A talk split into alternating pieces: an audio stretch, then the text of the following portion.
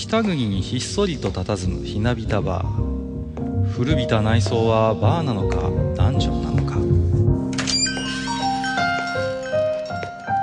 今宵も常連とマスターのよしな仕事が酒の魚だ。少しだけ耳を傾けてみませんか？愚者の宮殿の扉が開く。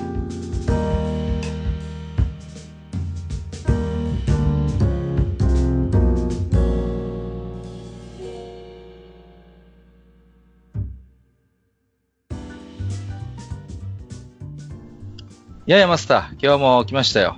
はい、いらっしゃい。今日はね、ちょっと大所帯でございますよ。はい。うん、で、えっ、ー、と、予告しておりましたように、本日はですね、えー、愚者級ファミリー全員集合ということで、えー、まあ、今年もいよいよね、押し迫ってまいりましたので、2019年の愚者級を振り返る大忘年会と銘打ちまして、えー、今年1年の放送をね、皆さんで振り返っていきたいと思いますので、えー、早速ご紹介をしていきたい。なんか早速空いてるな、何か。えっ、ー、と、ご紹介をしていきたいと思いますよ。はい。では、えっ、ー、と、愚者級ファミリーの皆さん、まずはネズミさんです。こんばんは。こんばんは。ちょちょっと待って。段取りは説明しようよ。一発目からか。びっくりした。びっくりした完全に油断してたもん。完全に油断してたね、今。一応ね、ネズミさんはでもあれですからね、あの、愚者級ファミリーの会員番号で言えば一番ですからね。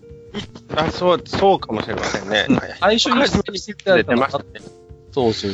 ね。油断しないでください。はい。えっ、ー、と、じゃあ、順番いきますよ。次は、え最近はね、ゲームマスターとしてのご活躍も目覚ましい、ジダラクサイさんです。こんばんは。はい、こんばんは。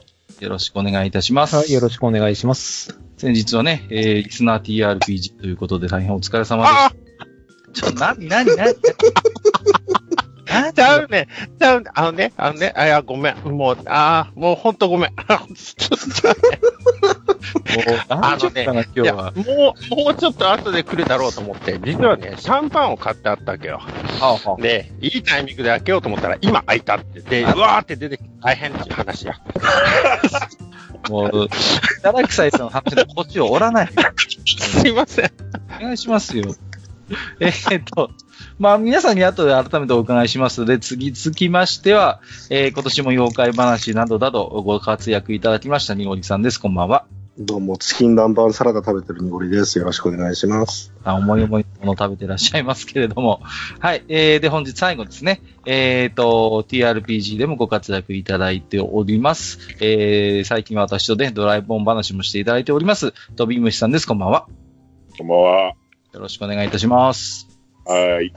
さあ、えー、ということで、本日は愚者級ファミリーが全員集合ということで、以上6名で、えー、お送りしていきたいと思ってるんですけれども、えー、今年ね、まあ皆さんまずは愚者の宮殿とまあ関係なくて結構なんですけど、どういう年だったのかなということをざっくりお伺いしていきたいんですけども、まあまずはね、えっ、ー、と、マスター、えー、今年はどんな年でしたかねざっくり言うと。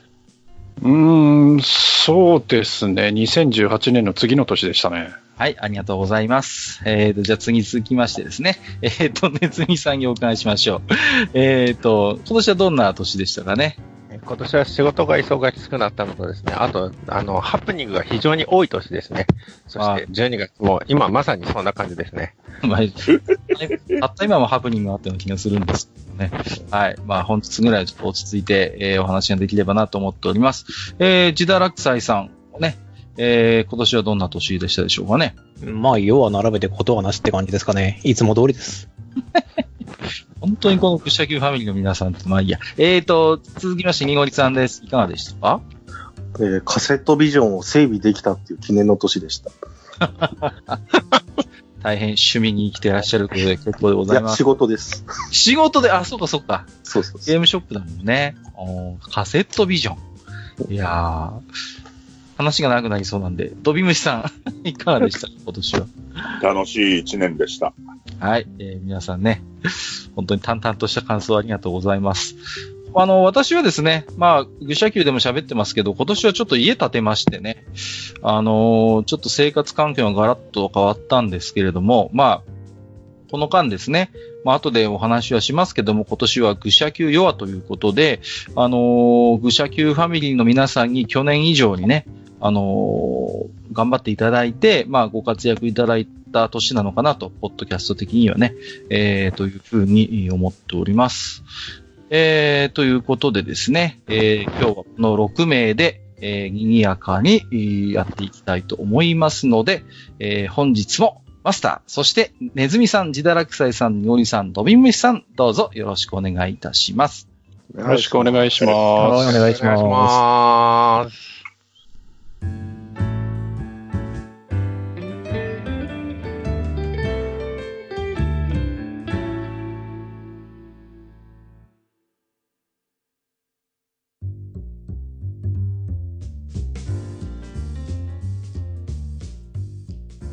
はい、えー、それではね、本日は、えー、愚者の宮殿年末スペシャルと言っていいでしょう。えー、ファミリー全集合2019年の愚者級を振り返る大忘年会ということで、まあ皆さんですね、えー、ファミリーの皆さんも、えーお手元にお酒などご用意いただいております。ぜひね、リスナーの皆様も、えっ、と、許されるのであれば、お手元にお酒などご用意いただいて、えー私どもと一緒にですね、えー乾杯をして楽しんでいただければなと思っておりますよ。はい。えー、じゃあですね、ドビンさんがさっさと乾杯しろということで、えー、もう待ちきれないご様子でございますので、えーと、乾杯の温度はじゃあ、えーと、年長者のマスターにお願いしてもよろしいでしょうかね。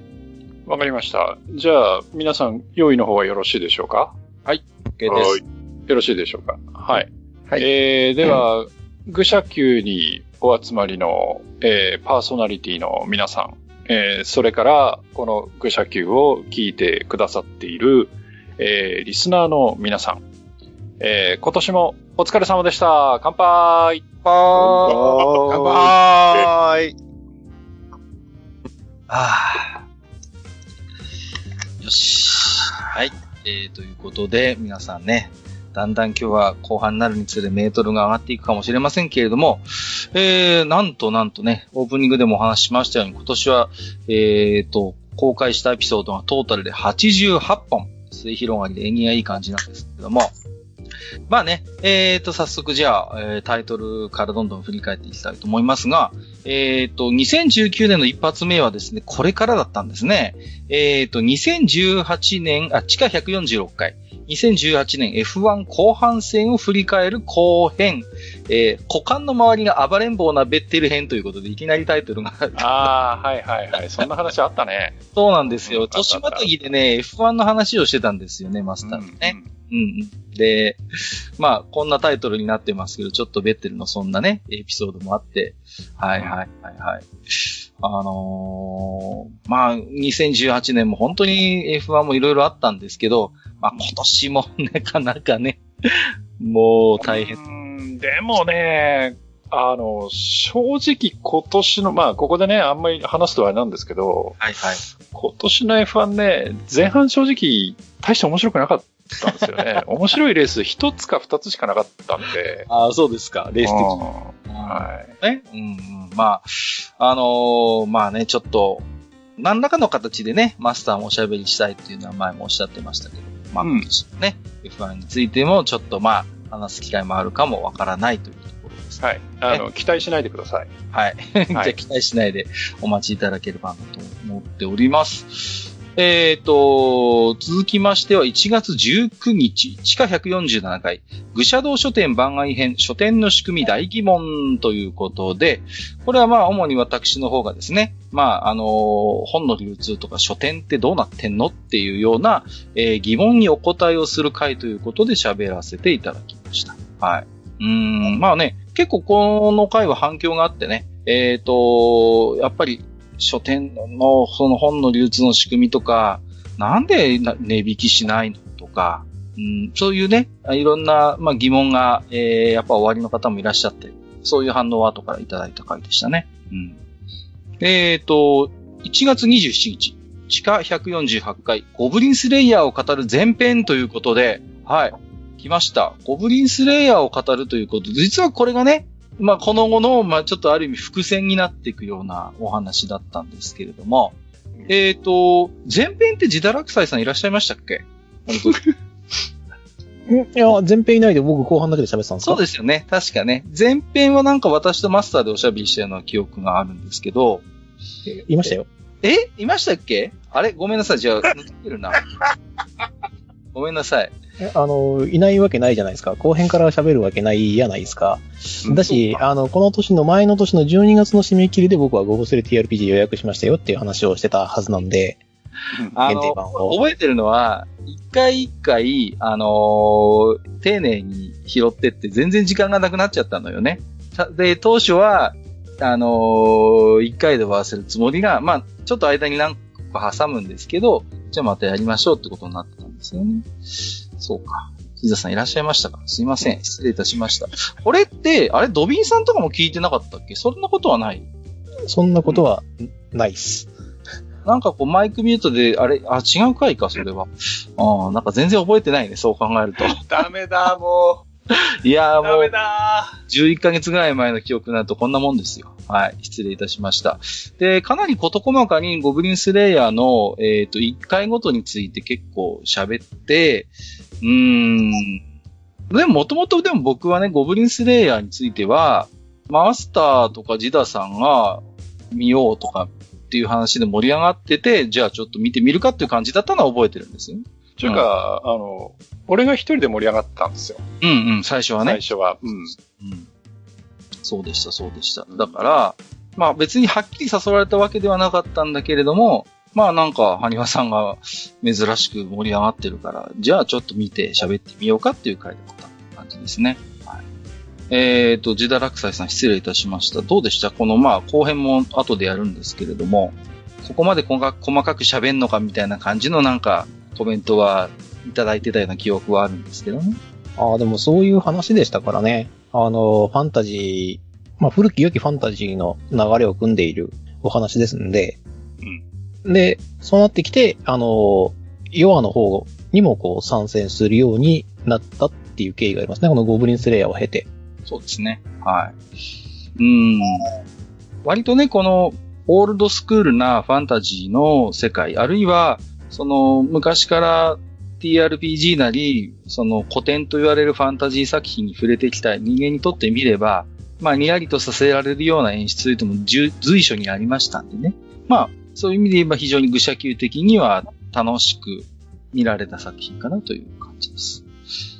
えー、2月6日、地下149回、妖怪大分類鬼、鬼に衣な話ということで、これはもちろんね、にごりさんをお呼びして、えー、恒例になっております。妖怪話をこの回はしてましたけれどもね。ご存知？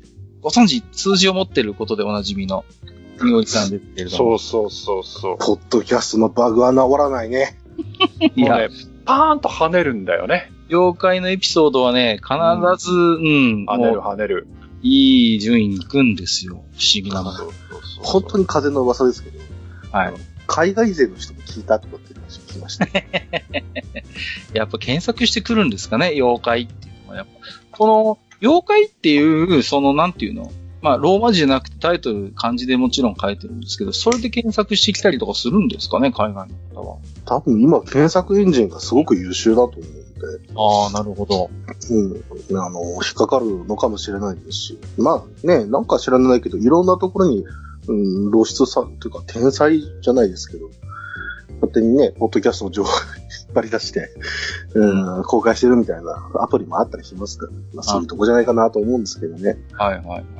あの、関係あるかどうかわかんないんですけど、たまにね、全部文字化けしたメールが届くんですよ。愚者級のお便り投稿フォーム宛てに。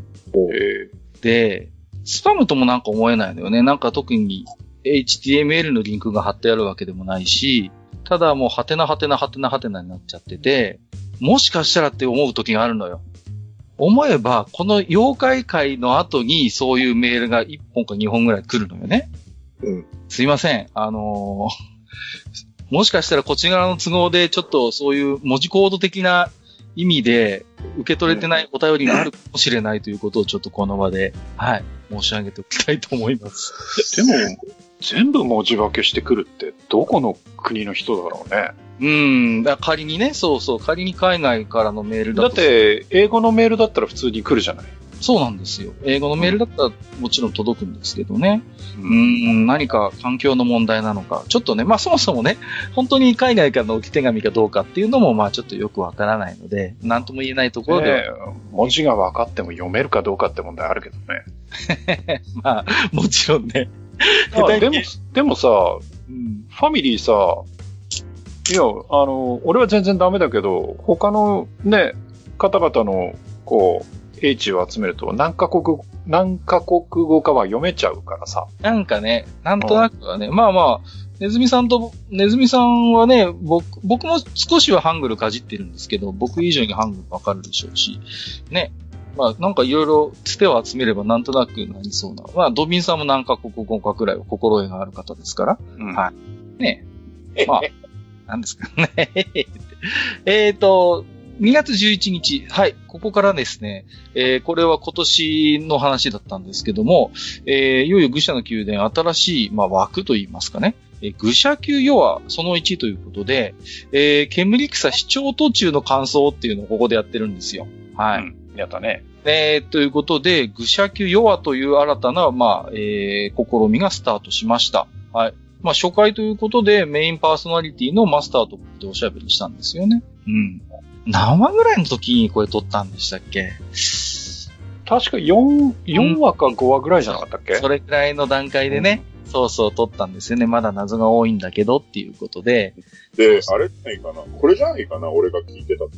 あ、そうそうそう、この時かもしれない。ドビンさんが実はマイクミュートにして、ちょっと俺も聞かせてみたいなことをおっしゃってたような気がする。うんうんうんうん。そうです。実はね、うん、あのー、今後もあるんですけど、あの、名前こそ載ってなかったり、喋ってなかったりするんですけど、実はファミリーで聞いてるっていう回が実は何回かあるんですよね。あの、大体悪口言ってる時だよね。そうそうそう。そういう時は大体実は影にメンバーがいたりします。はい。で、えっ、ー、と、ここでね、2月15日に本編の150回ということで、ゴブリンスレイヤーを語る後編ということで、こっちはちゃんと、あれですね、内田落斎さんってクレジットされてましたね。失礼いたします。はい。まあ、あのー、後編もね、うんと、まあ、実は後編の話題でちょっと、要はの二つ目につながるような話もあったんですよね、時代落斎さん。はいはい。うん、それでね、撮りたいなと思って提案して、まあ、それが通りましたよっていう。うんうんうん。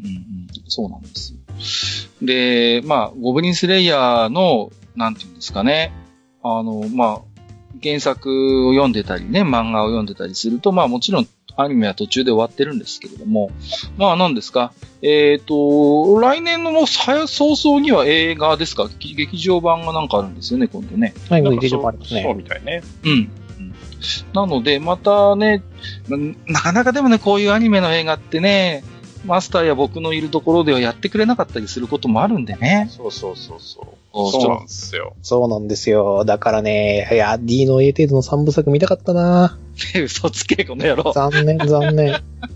なんか CS でやるらしいですけどね、今。うんまあ、全然残念そうに聞こえないのがあれですけどね。はい。えー、で、2月16日にソードワールド短編集、羽頭冒険探ということで、これが愚者級ヨアの、えっ、ー、と、2回目ということでした。はい。で、武者級ヨアはかなりメンバーをフレキシブルに考えておりまして、この回は、えー、ジダラクサイさんと私でおしゃべりしたんでしたよね。はいはい。でね、ソードワールド短編集、まあ懐かしいんですけども、その中でも、まあちょっと実はゴブリンスレイヤーと絡んでいるエピソードということで、羽頭冒険探の話をしましたよね。うん、そうです、そうです。はい。これもね、よく覚えてますね、個人的にはね。やっぱソードワールド短編集自体を、やっぱり集めてましたのでね。うんうん。他の、その、なんていうのかな。えっ、ー、と、ソードワールド短編集、ソードワールドノベルの話もちょっとしたような記憶もありますしね。うん。ですよね。まあ、こういう世界観ってやっぱちょっといいなと思うんですよね。いろんな人がこう、世界をちょっとずつ掘り下げていくっていう。うんうん。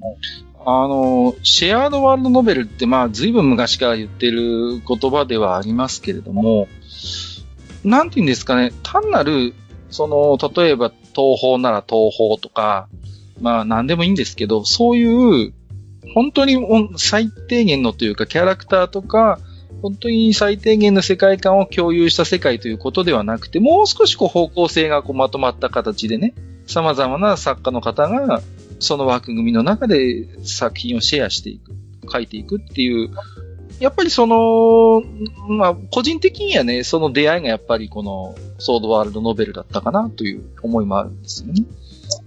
で、やっぱりね、なんか、すごい、その手法にワクワクしたことをなんかよく思い出しますよね。改めてね。うん、まあね、まあちょっとこの頃からそんな TRPG 話も飛び出していて、まあ実はこれが今後につながったのかなという気もします。はい。2月17日、この辺もね、怒涛の夜は更新なんですよね。えー、愚者級夜は、えー、シャープ3ということで、Amazon プライムビデオ、サザエさん。えー、これはドビンさんと私でおしゃべりしましたね。はい。はい。えこれはね、ドビンさんから声がかかったんですよ。カッカすげえぜ、あれ、みたいな感じで。そうそうそう。なんかね、あのー、アマプラでちょうどサザエさんの本当アニメ化された、本当に第一作から見られるようになってて、この頃に。やべえって話になってね、それでね。そうそう、それでドビンさんと少し感想を語り合ったんですけど。うん。実際やばかったです。やばかったね。何ですかね。うん、とてもじゃないけど、国民的アニメなんて言えるような雰囲気にはなってない。なんかサザエさんといえば今年ね、ドービンさんなんかメモリアルイヤーだったみたいでね、ちょっと、ちょっとしたスペシャル番組もやってましたけれどね。うん。へえ。そうなんですよ。で、すごいですよ。一般公募してたと思うんですけど、そういうサザエさんを見ている家族が丸々アニメに登場するなんて企画もあってさ。すごいですよ。一般人が出てるんだよ、サザエさんに。あの、一般人との応募してきたファミリーです。うん、で、その回はもう CM もほとんどサザエさんで、うん、見てるとどこまで本編でどこまで広告かよくわかんないっていうね。そんなサザエさん尽くしの日があったなという記憶がありますね。はい。で、えー、2月21日が、えー、愚者級ヨア、えー、4回目。日常系アニメということで、これはニゴリさんとネズミさんがおしゃべりされてましたよね。はい。覚えてます？これ、お二方。多分メイメイドインアピスとかで盛り上がった回じゃない？あー。じゃねえなんだっけ？違う。白明とミコチか。違う。白明とミコちゃんね、その後にあったよ。その後か。その前なんです。その前、何話何の話した？そうの本たちが全然覚えてない。予習しときなさい、予習を。るの分かってんだから。予習したとしても忘れるんだからもうしょうがないんでしょ。いや、日常系アニメだから日常じゃないの？ああ、日常、ね、日常の話をした覚えはね、なんとなくあるけど。うん。あ、何の話した？うん。だから多分ね、我々あの、もう一回このネタで多分話せるとできるね。うん。どういうことなんですか？ちょっとあの、一回ね、今でも聞けますから、ブルブルちゃんと復習しておいてくださいよ、本当に。僕らに教えてください。なんだよ。2月24日、愚者級用第5回目。えー、ロードストー戦記 RPG ということで、はい。えー、ジダラクサイさんと私でおしゃべりをしました。はい。また再びですね、うん、この、はい。えっ、ー、と、フォーセリア世界のお話をしようかなと思ったんですけどね。まあ、このロード総戦記 RPG がですね、まあ、つまらんと。残念な出来だったのね。残念な出来だったんでね、これがね、それでまだ追加のサプリメントも買ったんですよ、魔人戦争編のやつを。はいはいはい、はい、特にね、拡張してねえんだ、これがって思って。だだから、結構高い買い物ですよね、正直ね。ああ、全部合わせて8000ぐらいですからね。自分高い設定資料集だなっていう気もするんだけど、でも、聞いていただくとわかるんですけど、設定的にも非常に甘いところがあって、設定資料集としてもちょっと中途半端な感がある、ね、中途半端なんですけど、これが一応最新の情報なんで、公式がしてる最新の情報には沿わなきゃなんないのかなっていう。でもさ、過去の設定を結構、あれはどうなったのみたいな資料になってたんで、オールドファンとしては正直、うーん、というね。そうなんですよね。うん。そう私も昨日ね、とある映画を見て、私も多分オールドファンに分類されるんでしょうけども、あの設定はどうなったのっていう場面が少なくとも片手で数えられないぐらいはありましたんで。そのあたりを、あの、ちゃんとしていくか触らないで欲しかったなっていう。そうそう、そう、そうなのよね。下手に散るぐらいだったら触れないで欲しいという。触れないで、こっちに委ねてくれればいい。少なくともデータがせんといてくれやっていう。うん。いや、ロードスト戦記がバリバリ今ね、一戦でやってるコンテンツなら話は別なんですよ。はい。そうでなくて、やっぱりこの、新たに出た TRPG としてロードスト戦記。まあ、はっきり言えばやっぱオールドファンが主な購買層だと思うの。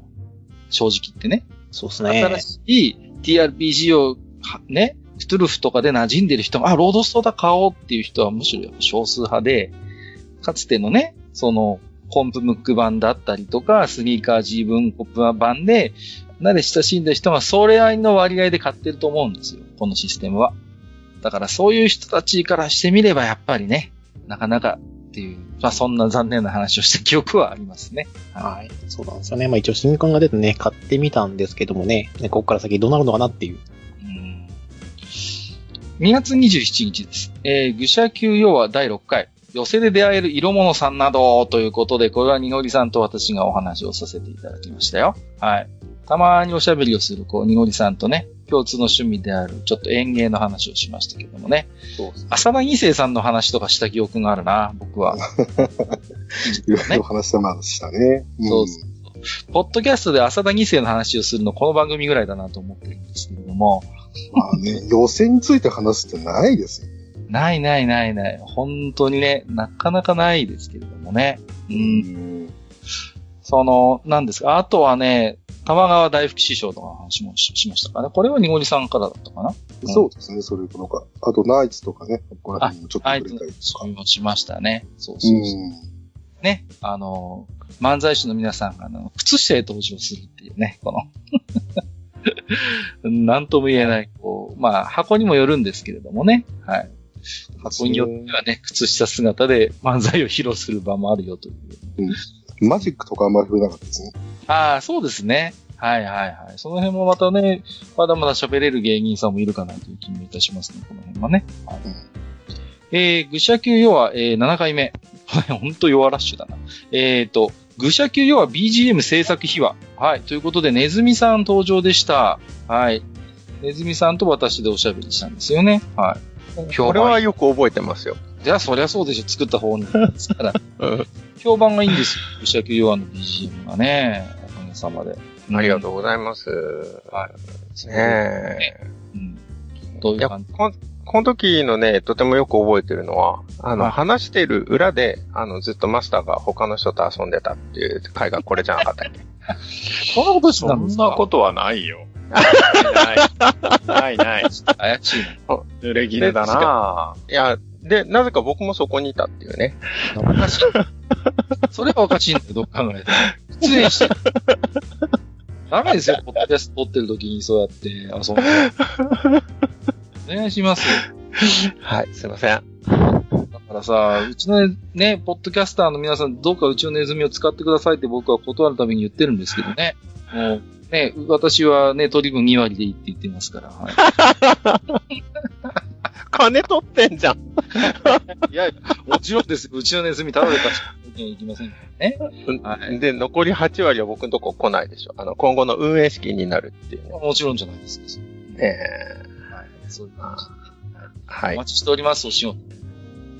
えっと、愚者級要は、えっと、3月3日、ひな祭り。愚者級要は、えー、8回目。落語をしない師匠たちということで、えー、また演芸話をにおじさんとさせていただきました。はい。落語家さんって案外寄せ落語をしないんだよって話をにおじさんとしましたよね。はい。そうでしたね。はい。僕はね、とりあえず川柳千流師匠の話をしたのはよく覚えてますね。はい、とんでもないじい様がいるんだよ、あの世界に。っていうことでね。そうですね。まあ、その場でしかもうやらないんでね。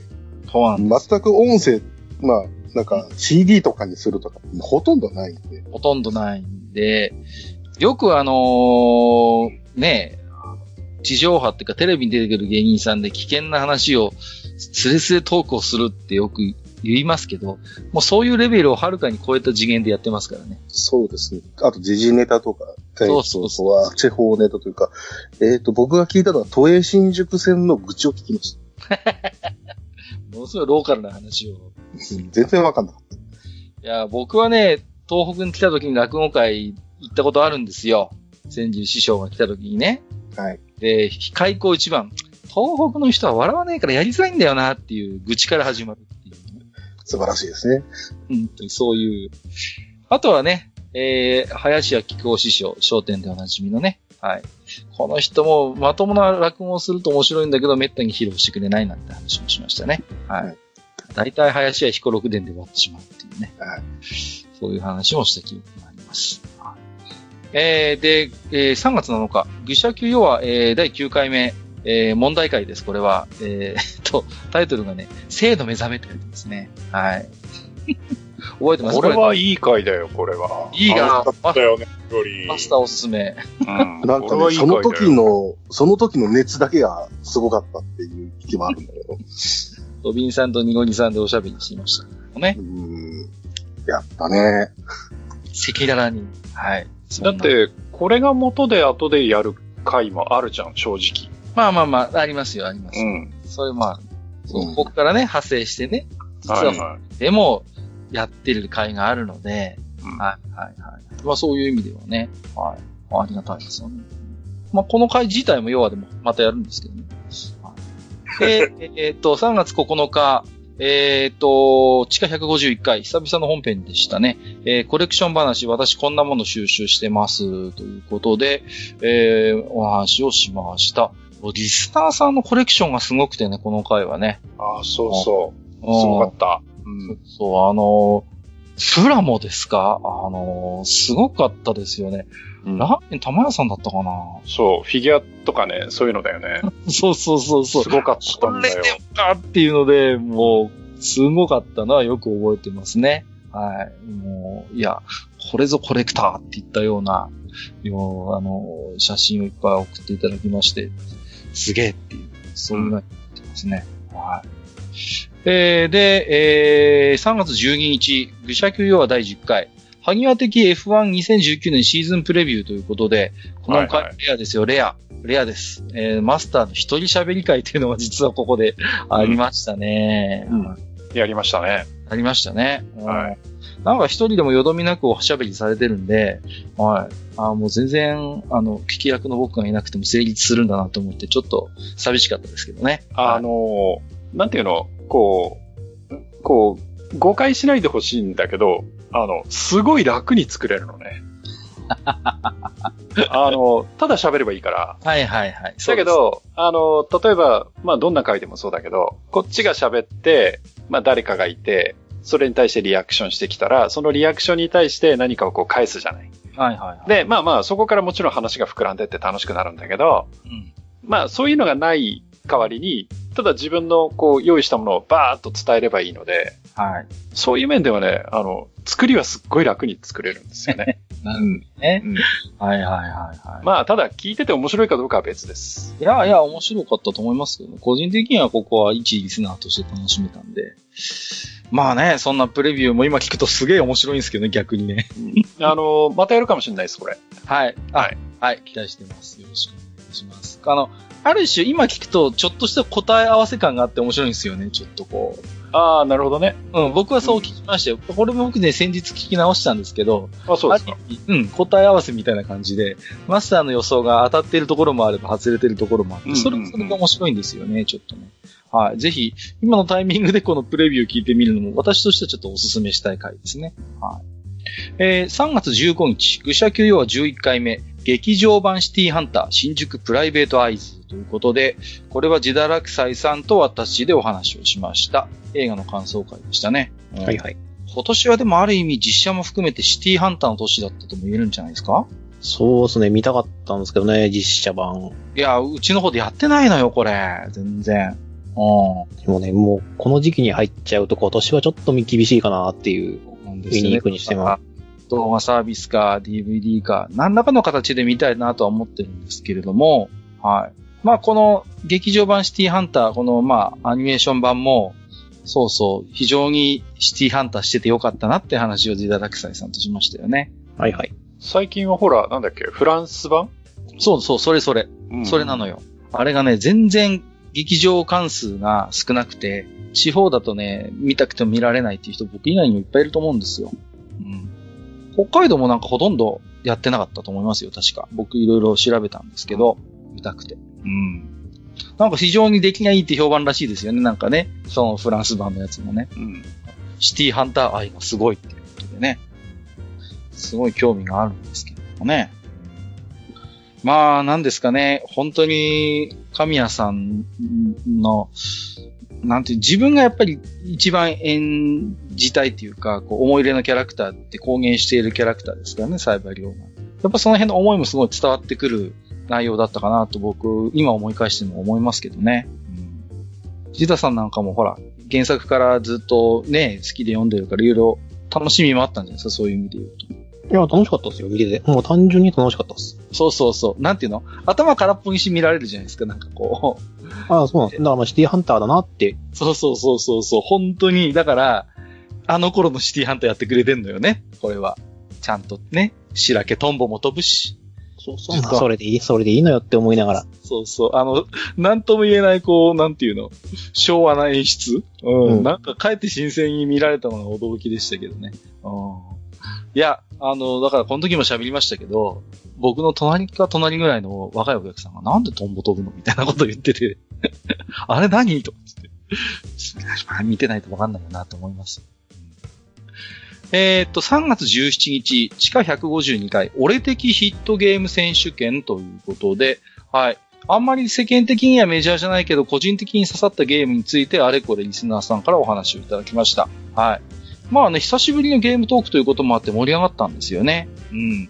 で、えっ、ー、と、何ですか？マスターも、ハギーオンザロードの話を確か今度されてたような。ああ、しましたね。うん。そうそうそう。ね。で、実はね、ハギワさんの、まあ、ハンドルネーム、由来、この辺から来てるんだよ、なんていうね。そうですね。うん。スカイの方じゃないんだよって話をした記憶がありますよね。はい。あとはね、どうですかね、グランディアの話とかなんか覚えてるかな？あのサブゲームとかのね、方のやつですよ。うんうんうんうん。なんかその辺の話も覚えてますね。はい。えっ、ー、と、3月20日、えー、愚者級は12回目、弱通信ということで、はい。この頃になってくると、愚者級弱に対する反応もたくさんいただくようになりましたので、それについて、まあ、コメント返し、えー、メールのお返事などをさせていただきました。はい。えー、で、この時はあれですね、ドビムシさんもお迎えして3人で、ジダラクサイさん、ドビムシさん、私とでお話をさせていただきましたね。はい。全く記憶にございません。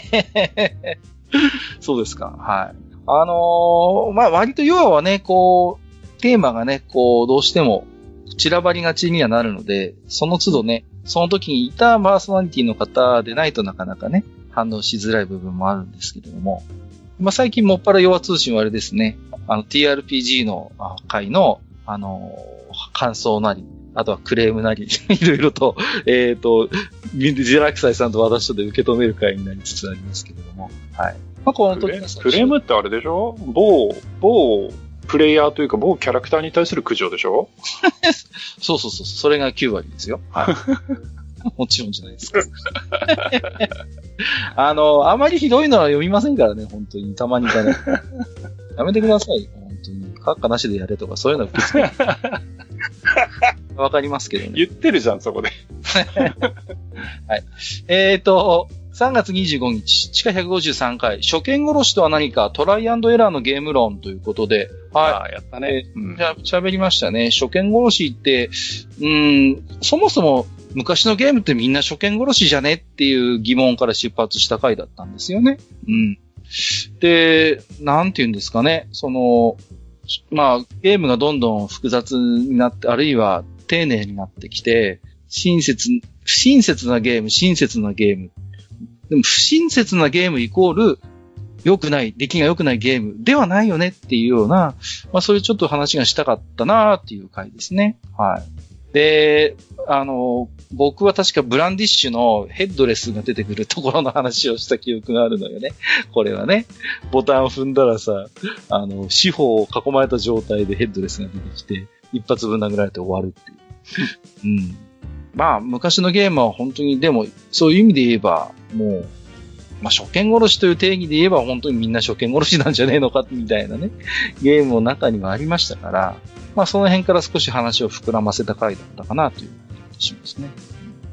で、まあ、この回が実は次の本編にも繋がってくるんですが、えっ、ー、と、その後ですね、えっ、ー、と、この回の後にちょっと盛り上がっちゃったんですね。3月26日、愚者級要は13回目、閉店後の大方言その1、えー、同じく14回目、要は14回目、えー、閉店後の大方言その2ということで、ああ。アフタートークをた、たまに出してみようかっていうことで、まあ、取り留めもない話をつらつらとしたような記憶がありますね。はい。うん。で、確かね、まあ、いろんな話をしたんですけど、ケムリックさんがちょうどね、最終回手前だったのよ、この頃。で、どうなるどうなるみたいな話をした記憶がありますね。うん。で、最終話予想みたいなのも確かこの辺の回でやってたんじゃないかなっていう記憶がありますね。うん。そうそう、楽しかったですね。あとは、あの、あれですよ。あのー、ケモドフレンズ2についても確か、ここで一回喋ってるのよね。で、全然ここで足りなくて、後でもう一回撮るっていうことになるんですけど、はい。えー、3月30日、愚者級要は15回目、キャプテンマーベル、映画の話です。喋ったのはニゴリさんと私です。はい。ニゴリさんこれ覚えてます？えー、喋ったこと自体は覚えてるんですけど、ね、はいはい。内容どうだったかなっていう感じです 正直ですけど、あの、まあ、今年はアベンジャーズのね、最終章があったせいか。エンドゲームがね。うん、そう。あの、な、去年ぐらいの話だったっけ？みたいな。いや、本当にね、今年の3月の話ですよ。うん、いやー、なんかね、ハルかカナダの記憶のそこにあるような。そうですよね。あれだけ楽しんだのになんでかなっていう。恐ろしい。マーベルが多作すぎるんだよ、結局。そうだね。まあ、ね乱発しすぎたっていうところがあるんだろうけど。かといってこれがなければエンドゲームはね、楽しめなかったのが違いなそうなんですよね。うん、だから、でも、うん、まあ、エンドゲームの梅雨払い的作品かと言われると決してそんなこともなくて、一応一個の作品としてちゃんとね、あのー、できてはいるし、僕はほら、なんだってミズ・マーベルを読んでた口ですから、いろいろとオールドファンとして面白かった点もあるのよね。まあ、うん、変えてる部分、変えてない部分があって、まあ、あの映画の中で出てきた登場人物は実は次こうなるのよね、みたいな話もあるからさ。そうそうですね。映画の中では語られないんだけどね。うん、はい。だけど、マーベルのシネマティックユニバースは、まあ、現時点では少なくともスターウォーズサーガよりは成功してます。確実に。うん、まあ、商業的にかですよね。商業的にもそうだし、うん、うん、僕なんかやっぱ物語の強度ってことを考えるんですけど、まあ、そうですね。うん、やっぱり統一されたグランドデザイナーがやっぱりスターウォーズはいたんだけど、まあ、新三部作に関して言えば、ほぼタッチしてないのが、やっぱり響いてるなっていうことを改めて思っちゃいますね。ちょっとこの回を。そうですね。ただ個人的には、まあ、スターウォーズちゃんと知ってるってわけじゃないですけど、うん、ある程度、本当に穴というか、うん、想像の余地を残してるからこそ、あの、ファンが根付きやすかったみたいなところ。あのね、まあ、脱線するんですけど、はい、スターウォーズの旧三部作ね、あの、はいはい、の時っていうのは、まあ、エンタメとしては結構ガバガバな設定もいっぱいあるのよ、もちろんね。ツッコミどころ満載だし、うん、うん、ガバガバなんだけど、その中に、要所要所にちょっとこう、ルーカスの細部のこだわりみたいなもの、思想みたいなものが見えるのが、それがやっぱり深みだと思うんですよ。うん、映画として、その、1から10まで作り込んで、その、そこにテーマや思想を好きなく詰め込むのが正解かっていうと、必ずしもやっぱりそうではなくて、エンターテインメントとして目をつぶらなきゃいけない部分いっぱいあって、それは当然なんだよね。だけど、それだけだと、本当に、なんていうのかな、薄っぺらい話になってしまって、そこにやっぱりルーカスなりのちょっとこう、思想やサーガの片鱗みたいなもの、大きな物語の断片なんだよ、これはって思わせる演出がやっぱ要所要所に入ってたからこそ、やっぱあのシリーズは面白かったんだろうと僕は思うし、うん、そう考えると、ちょっとやっぱ7から9ってその辺の要素が、あまりにもちょっとこうエンターテインメントに偏りすぎてるかなって。まあ僕昨日ちょっと見てきたんですけど、っていう思いはでしょ、うん、結局はディズニーが悪いって言いたいんでしょ？そんなことないですよ。いや、そんなことないけど、でも、でもディズニーは良くないよ。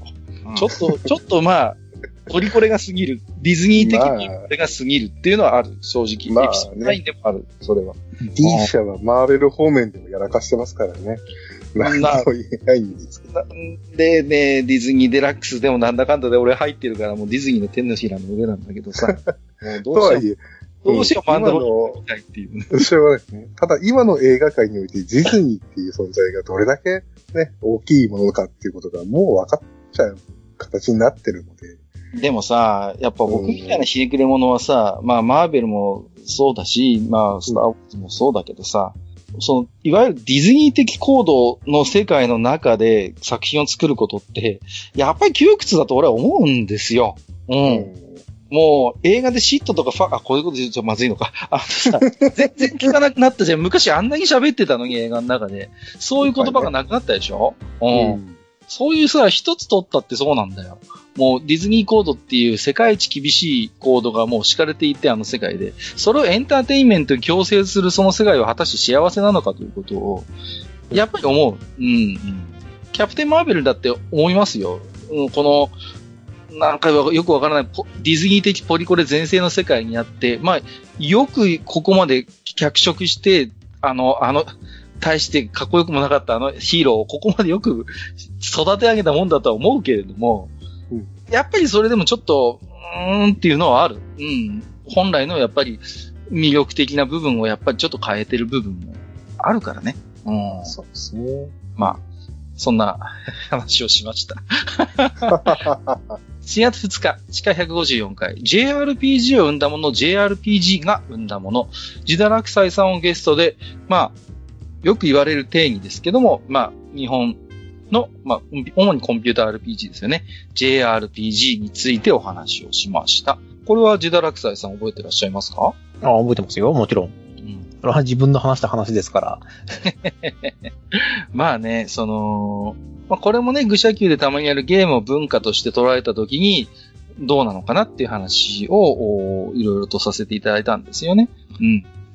で、まあ、JRPG が実はオンラインとあまり相性良くないんじゃないかとか、うん、そんな話もなんか後半ではしたんですよね。うん。そうなんですよね。うん、RPG ね。でも、今残っているのが、一国産のそのオンライン系の RPG だと、まあ二つ。大まかに言うと、うん、まあ FF が生き残ってますし、はい、あの、なんやかんや僕がやってたあの、信長オンラインもですね、続いているので、うん。で、そこから先のその派生系はもうほぼ、うん。なくなったと見ても。そうですね。ネズミさんは今でもドラクエ10ってプレイしてるの？今日もがっつりやってましたよ。ああ、やっつり、がっつりやってる。で、あの、少し前にバージョン5が出て、はいはい。で、またユーザーが帰ってきたんですよ。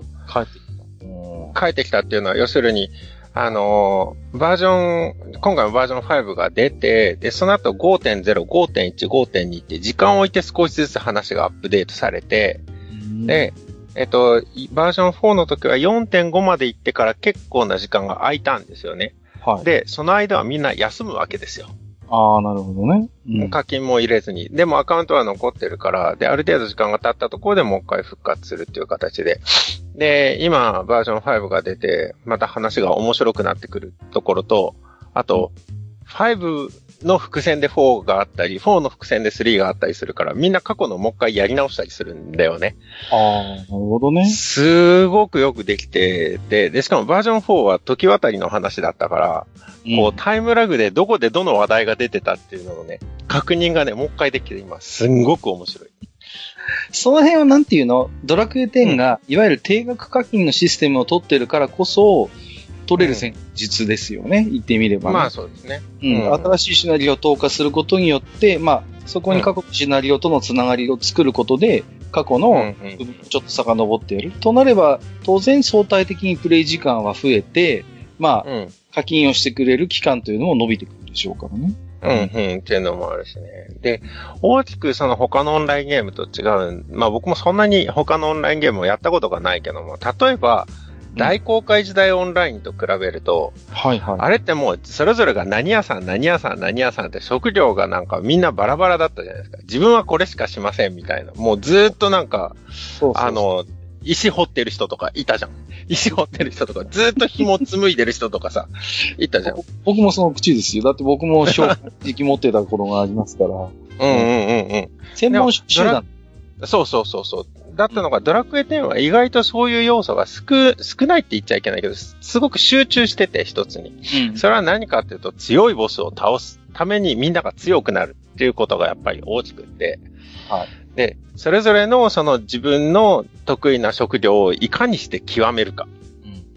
っていうところばっかりだから、だから続けてる人はえらい強くなってるし、で、それで仲間とのその絆もさらに深まってるし。でも、でもストーリーやるときはもうそれぞれ一人でやるけどね。でも、ストーリーもね、まためちゃくちゃ強いボスとかが出てきて、一人で、こう、はい、あのー、コンピューターとやってもね、倒せないんですよ。倒せないぐらい強いのが出てくるから、で、みんなでやっぱり倒しに行くって、やっぱドラクエは面白いねっていう風に戻ってくるいいシステムですね。ドラクエはね、面白いですよ。ありがとうございます。はい。えー、っと、4月4日、愚者級は16回目。受動喫煙防止の条例と飲食店のジレンマということで、自堕落斎さん、萩和さん、私でおしゃべりをしました。その後何か進展はあったんですよ、この話。この話は、まあ、と、とりあえずうちは、あれですよ、禁止にしましたよ、店内は。ああ、もう店内全面禁煙。全面禁煙。しかないよな。ないんで、だからあの、カンカンを買ってですね、外に設置しましたよ。ああ、まあ、しょうがないよね。でも結局、ね、なんか、もやっとしますよね。なんかこう、そのね、聞いていただくとわかるんですけど、本当にそれが、その条例が本来の趣旨に合致したルールになってるかっていうと、なんかちょっとそうでもないような気がしたし、うん。まあ、これはまあ、ジダラクサイさんの愚痴を聞く回ということで、はい。まあ、そうですね。これも、あれですもんね。確か、えっ、ー、と、近く154回の、時にこういう話があったんですよっていう、その、枕の話にはこれにしようかっていう時にこういう話があるんですって言った時に、ああ、じゃあこれは弱に回しましょうって言ってできた話なんですよね。そうなんですよね、実は。うん。だからね、これはね、もうちょっとお金の使い方を考えようよっていう、はい。感じですよね。なんか、ね、もうちょっとわかりやすくしてくんないっていう。えー、4月6日、愚者級は17回目、白明とみこち。喋ったのはにごりさん、ねずみさん、私です。はい。これは覚えてるでしょ。ちょうどね、ね、アニメも見てるね、うん。腹が減るという話をしたいんです。そう。したしたした。そうね。ちょうどその頃さ、酒をつけるのにハマってて、僕がリモンチェッロを作ってたんだよね、確か。はい。いや、私いっぱいいただいちゃって、本当にね、いや、美味しくいただきましたよ。ありがとうございます。ありがとうございます。こちらこそ美味しく飲んでいただいて。ああ、や、矢田さん風味のやつとかね。まで作っていただいて、いやー、面白かったな。そう、ジャダさん風味を作ってまずいって言わせなかったのに、意外とこっちの方が好きかもっていう残念な結果になるそうそうそうねジャダさん風味で作ったアニメの中では美味しい、なんかまずいって言ってたのに、普通に美味しいっていう。うん、あ、え、だから、最近のレモンは本当に美味しいってことなんじゃないかな。あそれはあると思う。多分、どんなもそうだけど、うん、昔はもっと渋かったり、しょ酸っぱかったり？うん。うーそういうのが多かったとかで。うん、あの時使ったのはですね、結構一級品を使ってるんですよ。広島の。あらまあ、国産の。せっかくだったら。うん、国産。だってアメリカ産だと、あの、やっぱり防腐剤が周りにかかっちゃってるから、ね、それをね、使っちゃうと、あの、まあ、ある意味で毒薬みたいになっちゃうからね。うん。まあ、皮ごとつけるときにはやっぱりそういうところを考えちゃうんですよね。うん。うん。だからもう防腐剤がないものってちゃんと表記があるものを選んで、で、それで作りましたね。しいわけですよ。で、この後ね、問題の回があるんですよ。同じく4月6日、えー、愚者級用18回目、白明とミコチとゴットンっていう回がありまして、これさ、これ、これはね、ゴットンってわかりますかねっていう話から始まるんですけど、これ、ちょうどあれでしょ？ネズさんがこの頃にゼータガンダム見てたんでしょ？そうそう、ダブルゼータを見てた。ダブルゼータ、ガンダムダブルゼータか。ダブルゼータで、そうそうそう。ゴットンって不憫だよなっていう話をなんか途中でネズミさんがし始めて、ゴットンにみおりさんと僕が引っ張られるっていう話でしたよね。ねいやー、ゴットンは愛すべきキャラクターだよ、本当に。あんなに頑張ってんだよ。あんなに頑張って最終的に浮かばれないって、しかも途中で死んじゃうって、死んじゃうって、まあネタバレだけどさ。いや、もう、本当になんか、もう、僕が思い入れというか、まあ、その、か、軽くね、その、なんだろう、仕事が似てるっていうのはあるんだけども、あの、立ち位置が。ちょっとだから余計に。重ね合わせてこう。そうそうそうそうそうそう。だからね、もう不憫だよなって、わかるよ。すげえわかるよ、その気持ちって感じになるから。うん、その結果ですね。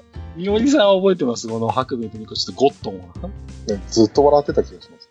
これね。そうそうそう。ゴットンゴーにスッと思い出せる人なかなかいないよ。ゴーね。そうそうそう。貴重なあれですよ。あの、ぬずみさんのマシュマーのモノマネが聞ける回です。今回は。ちょっと。そうだっけ？ちょっとね、言ってますか浜田さんとか言ってますか全然覚えてねえや。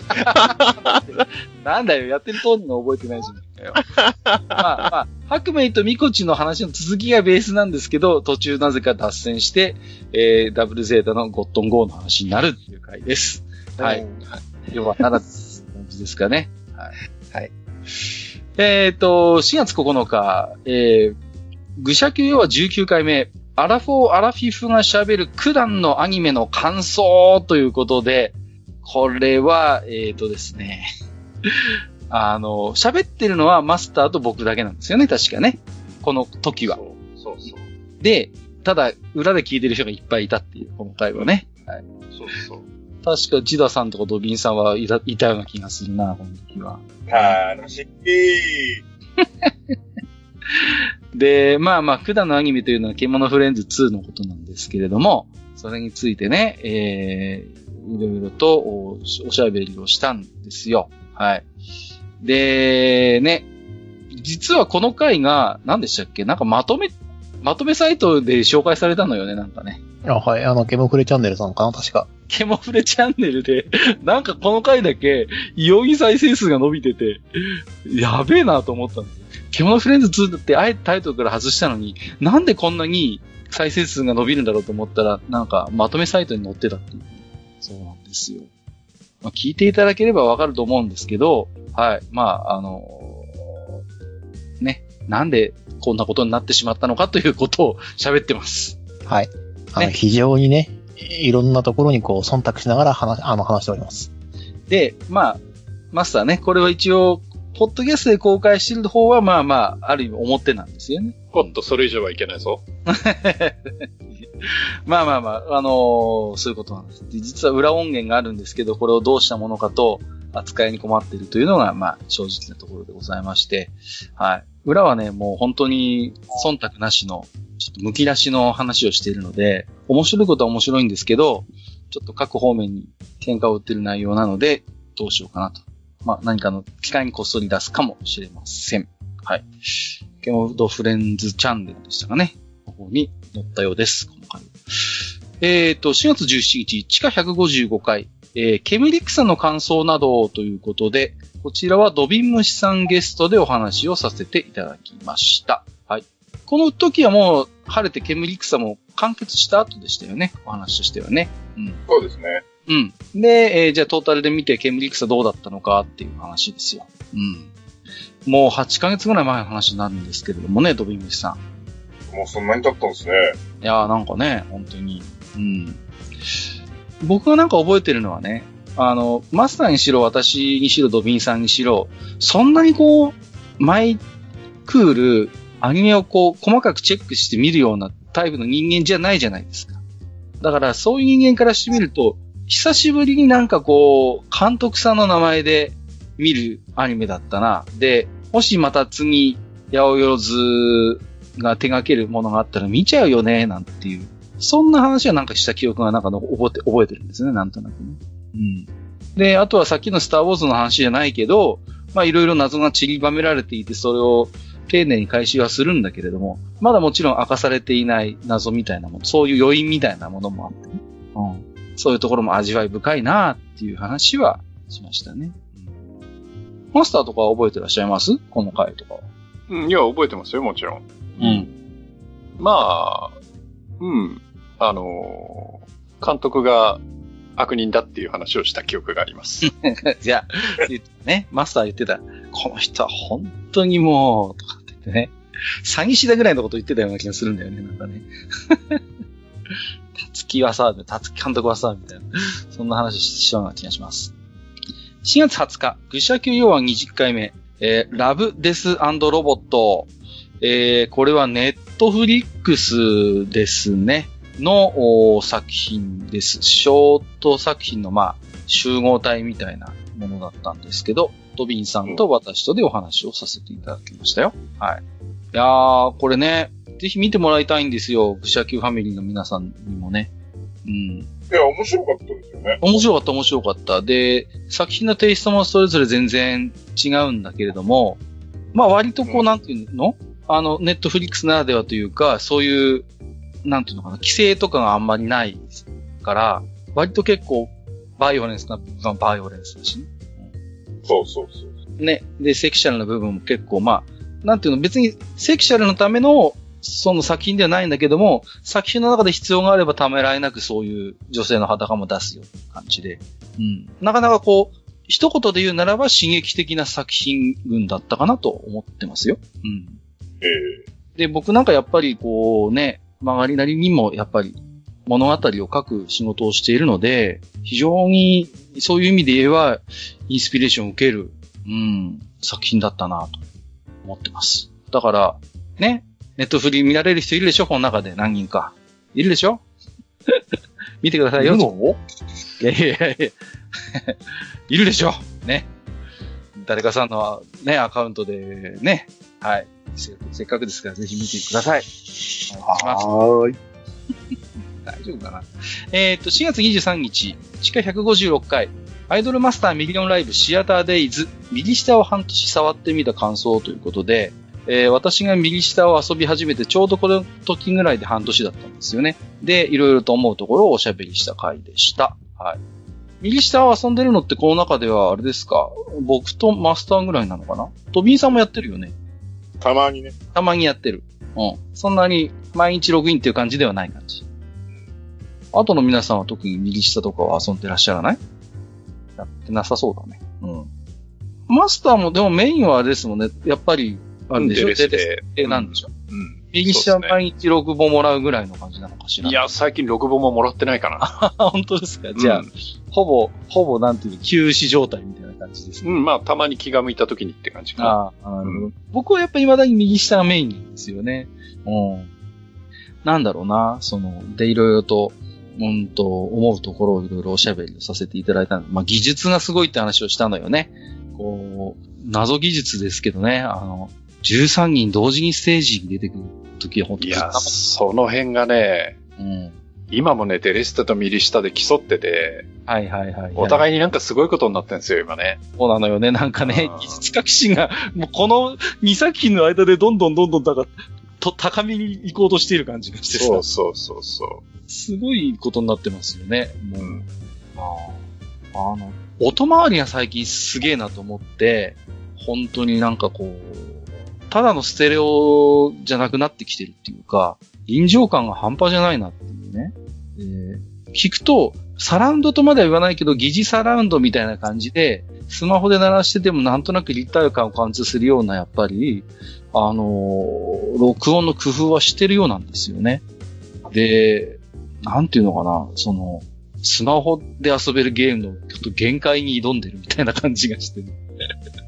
すごいことになってるんですけど、うん、えー、4月28日、愚者級ヨア21回目、ヨア通信その2ということで、はい。また、えー、ヨアの感想会をとってますね。えっ、ー、と、ジダラクサイさん、マスター、マスター、私と届いてます。2000、えっ、ー、と、5月1日、地下157回、平成元年のゲームキッズということで、これはジダラクサイさんゲストの回でございました。はい。えっ、ー、と、まあね、今年はね、あの、まあ、令和が終わ、令和が終わるじゃないや、間違えた。えっ、と、もう終わるんですか 平成がね、終わる、まあ、年になった、節目の年になったわけなんですけれども、えっ、ー、と、まあ、じゃあそんな平成のね、平成元年にどんなゲームが出ていたのかっていうことでお話をさせていただきましたよ。はい。これもな、なんとなく覚えてはいるんですけれどもね。うんうんうん。どんなゲームが出てたのかな、なんていうことで。当時のゲーム業界のね、あの、話とかもさせていただきましたけれどもね。はい。まだまだあのゲーム業界がね、力があった頃の時代なんで。うんうんうん。そうそうそうそう。勢いがあったのよね。そういう話もしましたよね。非常にで、エポックメイキングなゲーム実は多い年だったんだよっていう話をしましたね。1989年ですね。はい。えっ、ー、と、5月4日、愚者級要は22回目、物語のフックについて、煙草 TRPG は成立するか、ということで、たまにジダさん読んでやる物語論の回でしたね。はい。はい、そうですね。まあ、僕の煙草感想会が半分ぐらい入ってますね。はい。はい、えっ、ー、と、まあ、その前のケムリックスの感想会にジダさんが参加されてなかったので、はい。この時はジダさんをお呼びして、まあ、ケムリックさんの話をベースにしつつ、ちょっと後半は、えー、少し物語のフックについて話を、えー、しましたね。はい。で、ケムリックサ TRPG というのが果たして成立するかって、もう自堕落斎さんならではのね、ちょっと、そういうテーマになっておりましたね、後半はね。はい。でね、あの、オチが、あの、14へ行けですからね。そうでした、そうでした。この話をしてわかる方がどれぐらいいらっしゃるのかと。まあ、愚者級リスナーさんだったら大体わかるのかな。はい。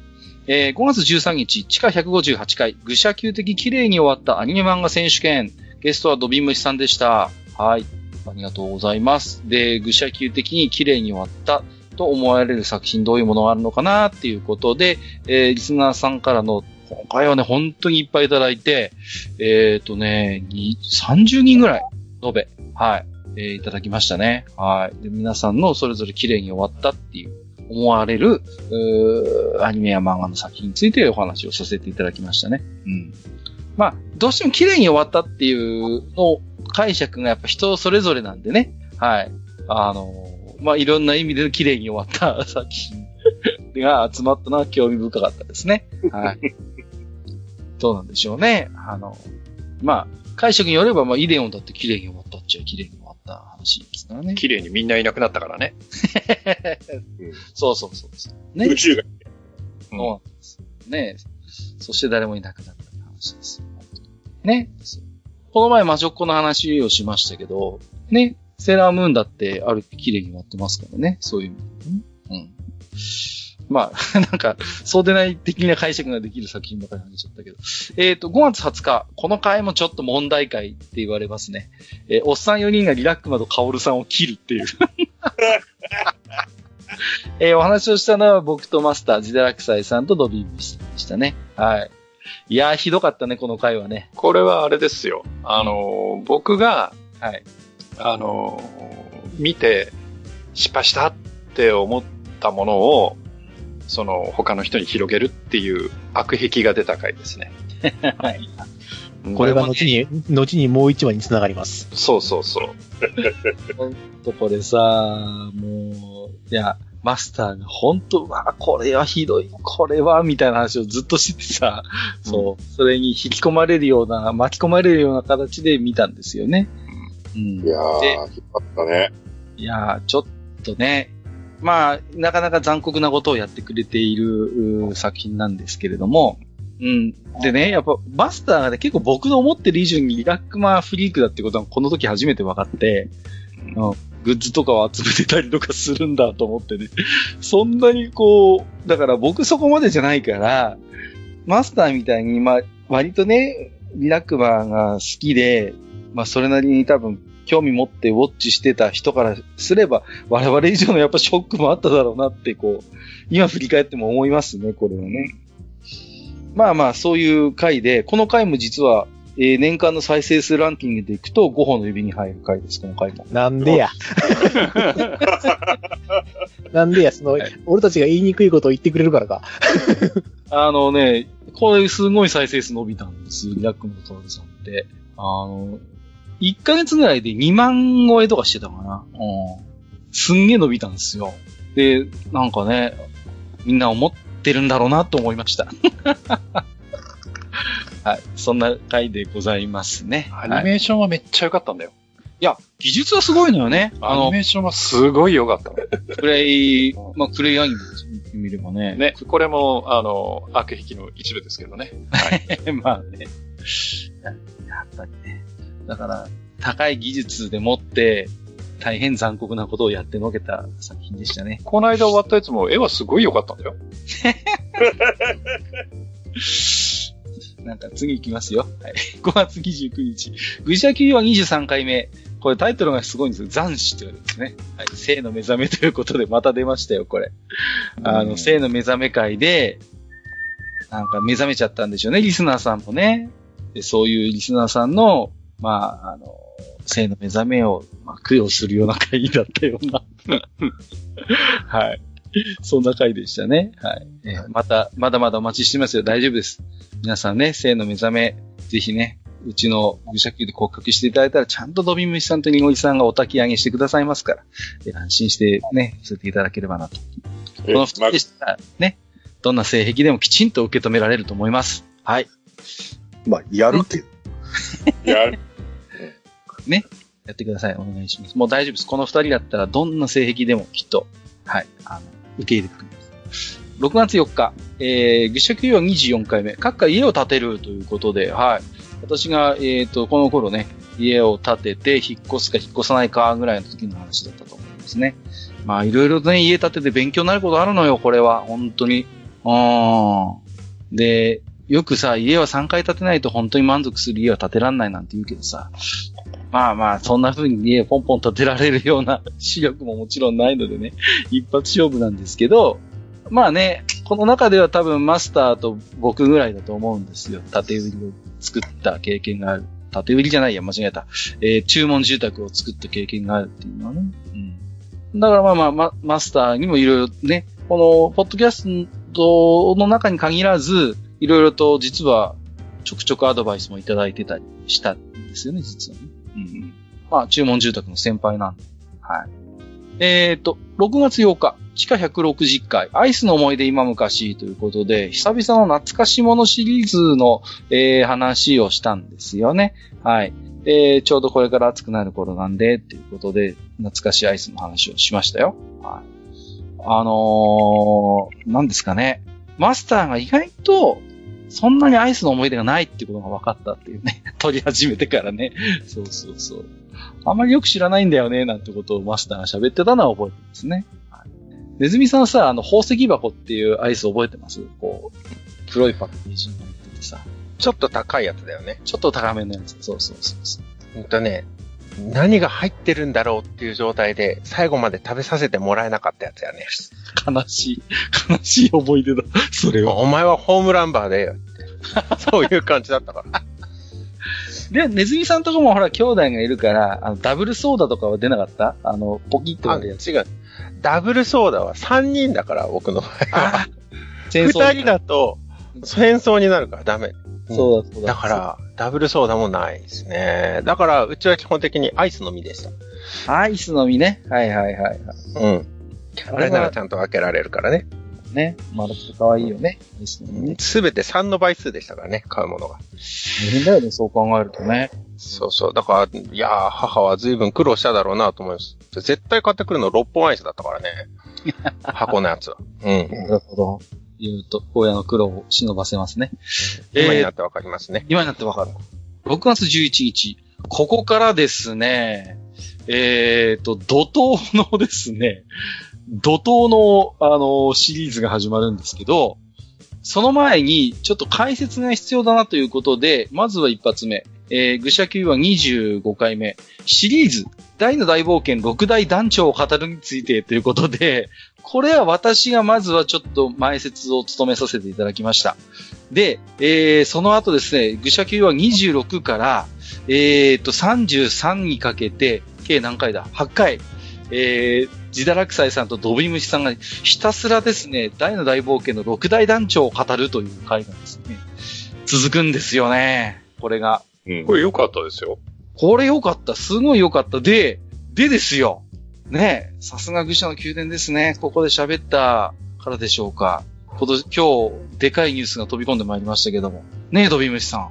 不安ですね。いや、これ、偽らざる感想が出ましたよ、これ。えー、すげえ不安だ。うん、ジ、ジダラクサイさんはどうですか？あの、あの、東映アニメーションの、あの、見たんですよ、映像を。はいはい、はい。それがね、あの、漫画のラストカットのシーンなんですよね。うんうん、はい。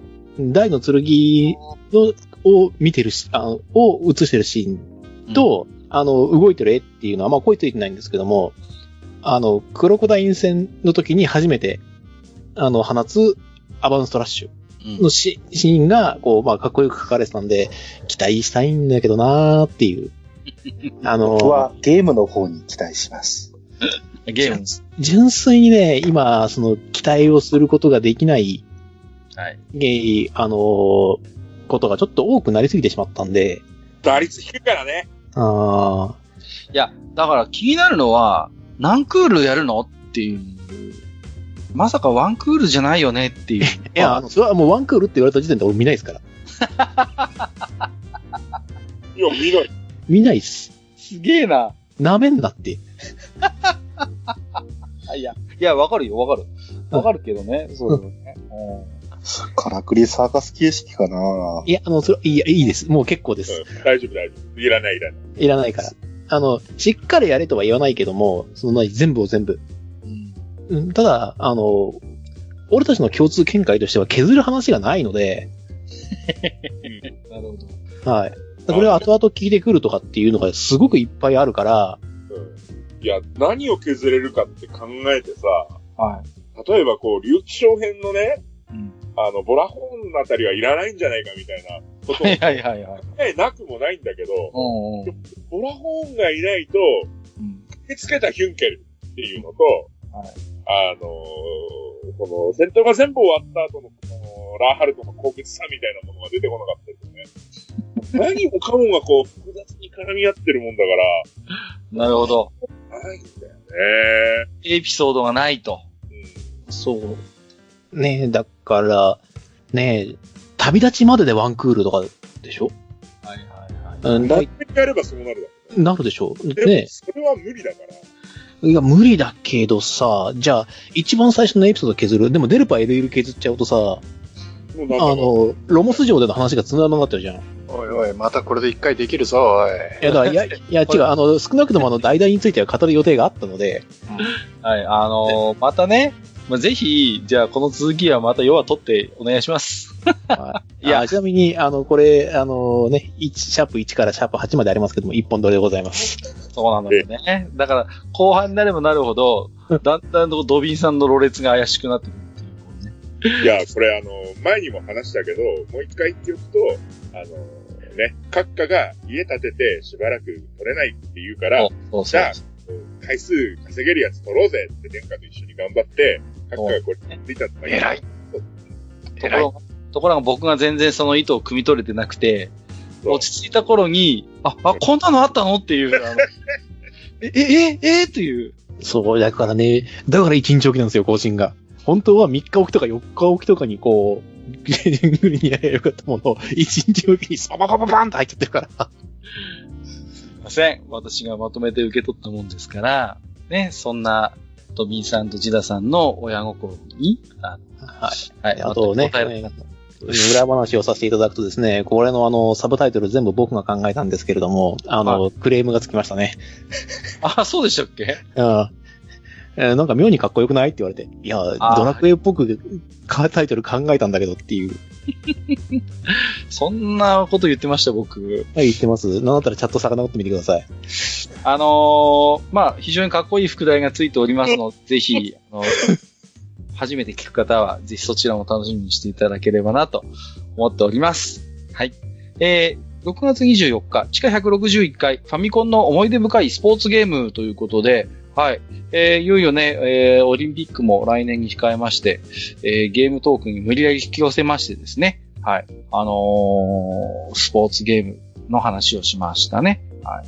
まあ、あれですね。あのー僕なんかやっぱりこう、ハイパーオリンピックあたりからスタートするんですよね。で、あのー二つボタンのさ、専用コントローラーがあってさ、あれをこういかに効率よく連打するかっていうことに、えー多くの知恵を絞った人は多いだろうなっていう話をしましたね。はい。あ、二つボタンってファミコンの方ね。そうそうそうそう、ファミコンの。ハイパーショットね。ハイパーショットです。そうそうそうはいはいすいません。それです、それです。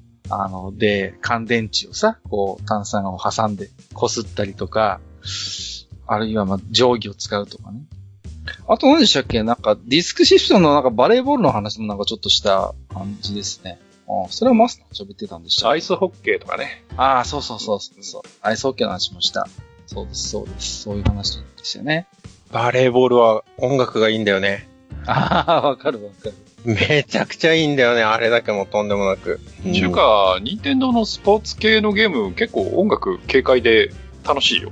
そうそうだよね。うん僕はね、サッカーです。うん、てててててててててれれれれれれってやつですね。あれ。ああ、それでドリブルがちゃんとあのリズム刻んでくれるんですよね。ザッザッザッザッ。そうそう。あ、だから、あの、巧みなのは、結局その、なんと効果音も BGM の一部として聞こえるんですよ。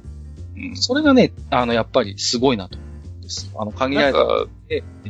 それこそあの、ベースボールとかもさ、うん、あの、どっかで聞いたような感じの、そうそうそう。なんか、こう、どっかのテレビで、なんか、え何野球中継の時にかかってそうな感じの BGM が鳴るっていうね。そうそう。一緒じゃないんですけどね。うん、うまいこと、そういう雰囲気を出してね。まあ、よく盛り上げてくれますよね。そういう意味で言うとね。うん、えっ、ー、と、7月2日から、えー、7月12日にかけて、えー、なんと、愚者級 TRPG 部が指導して一気に、えー、8回取ってますね。はい。えー、ゴブニスレア TRPG ということで、えー、TRPG 部の皆様のキャラメイクの実況をお伝えしております。それぞれね。順番としては、えっ、ー、と、私、えー、にごりさん、とびんしさん、えー、はぎわさんの順番だったかな。で、えー、キャラメイクの模様をですね、実際に、えー、とですね、実況中継ということで、これは多分、ポッドキャストでこれをやったのは多分、うちが初めてだと思うんですよね。こんなキャラメイクのね、中継までやるっていうね、そっからかよっていう感じもするんですけど、まあ、この後実際にね、シナリオで遊ぶんで、やっぱりその背景になるような形でね。まあ、ジダラクサイさん本当お疲れ様でしたね。各プレイヤーのキャラクターメイクでね、いろいろ手ほどきもしていただきましたけど、何か覚えてらっしゃいます？この思い出とかあります？ジダラクサイさん。あサイコロの目がいいんだよね、この時までは。そうそうそうそう。やたらダイスが走るのよね、皆さんね。僕もそうでしたけど。そうそう。ね。で、ドドンとフ使ってるんで、もちろんダイス目で嘘はつけないんですけれども、あの、やたらダイス目が良くて優秀なキャラクターが次から次へと生まれてくるっていうね、感じでしたけれどもね。うん。えー、で、7月17日、えー、愚者級用42回、43回で弱通信を取ってますね。はい。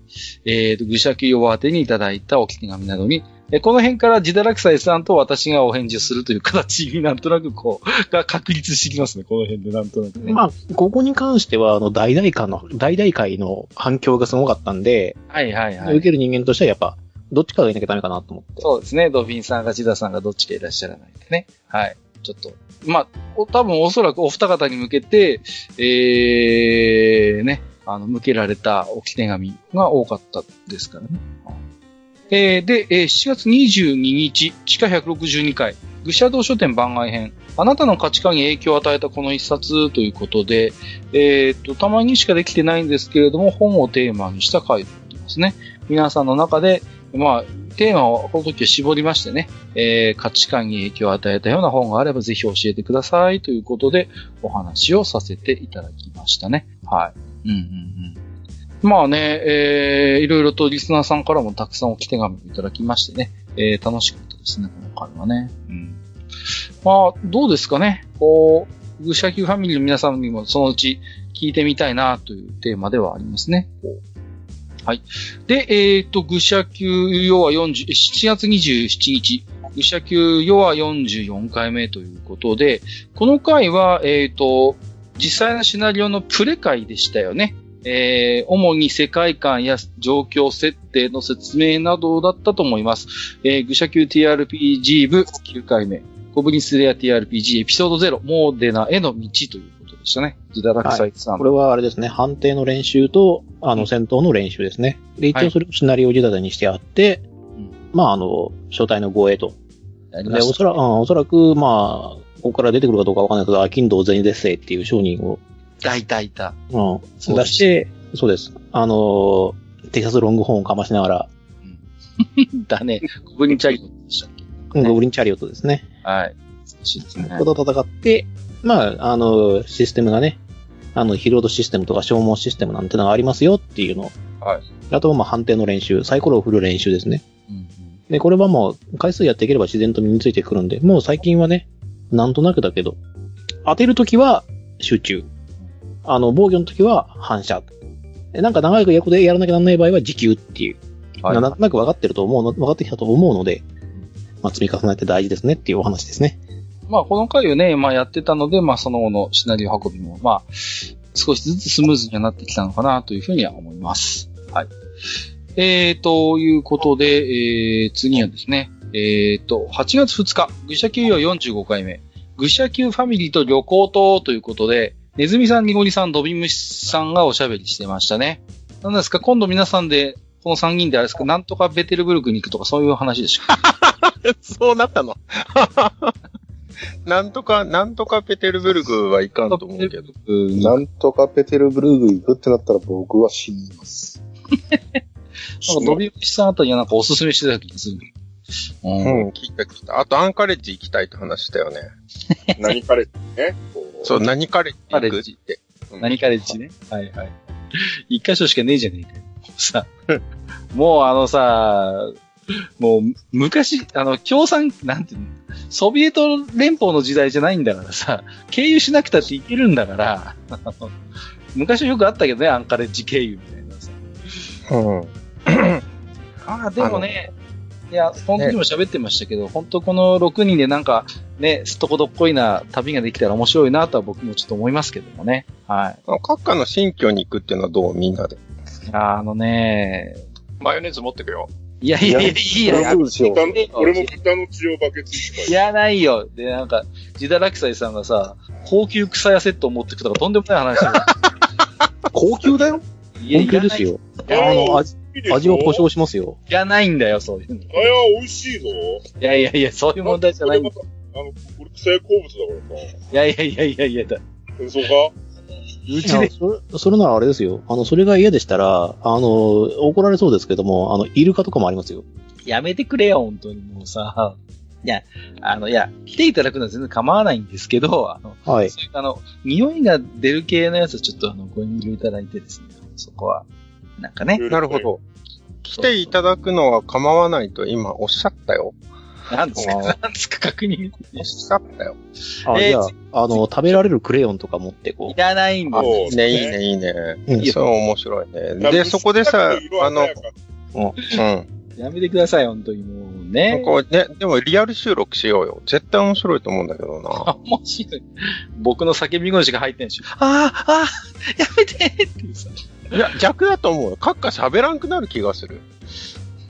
そうかい？なんかね、うん、なんかずっと端っこにいそうな感じがする。逆に。なんか、すすぎなく声が途中聞こえてくるみたいな。それ面白いな。面白くないんだよ。8月6日。えー、地下160。えー、えー、次行くよ。閣下的エロゲの作り方その一例としてということで、これでたまにいただくんですけども、えっ、ー、と、ちょっとね、アダルトゲームの作り方に興味があるとか、あとはどういう風にすればなれるんですかみたいな話をいただくので、まあ、まあ、この回を使ってちょっとまとめてね、えー、まあ、お返事をさせていただくような回にはなりましたね。はい。まあ、わかる人にはわかるけど、わかんない人にはさっぱりわかんない話でしたね。うん。で、まあ、いろんな話をしたような記憶があります。その、今のアダルトゲームをめぐる事情であったりとか、まあ、シナリオ主義、イラスト主義とかね。うん。まあ、あとはまあ、やりがいみたいな話もさせていただいたかな。そんな話をしましたね。はい、はい。はい、はい。今年、言うのどうなりました？一回もやってんですよね。何の話かな？ちょっと。言うのです。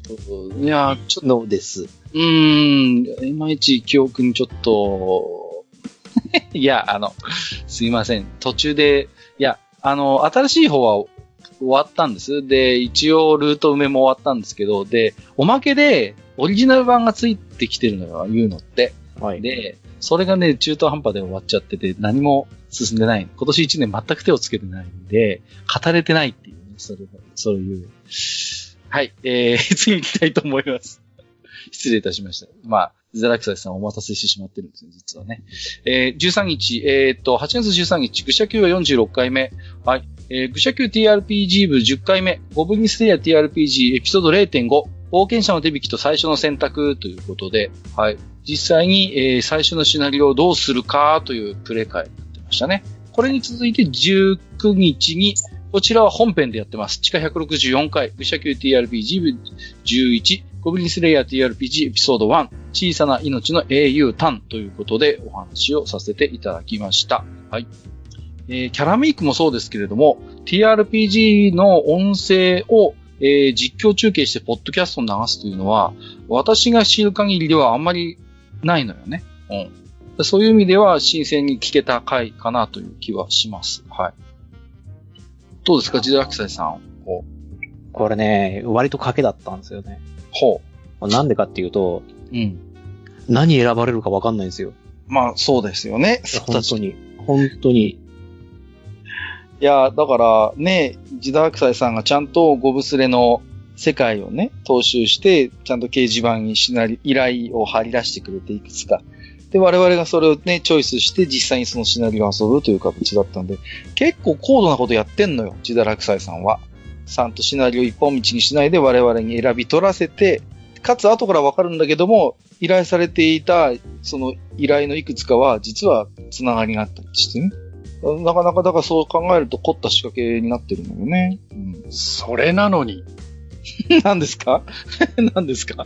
はいはいはいはい。まあまあ、ね、話は後でいいじゃない。あのー、このあたり、あの、エピソードのその1、2、3っていう、いわゆるそのナンバリングの、正式なナンバリングタイトルのところを、こう、ちゃんと見ていくと、なんで3でああなったのかっていう片鱗がですね、ちゃんと1と2にも出てますので。うん。聞き直してみるとわかるのよね、それがね。実はね。どうぞ本当じゃないですよ、じゃあ。当事者だと思ってますよ、もちろん。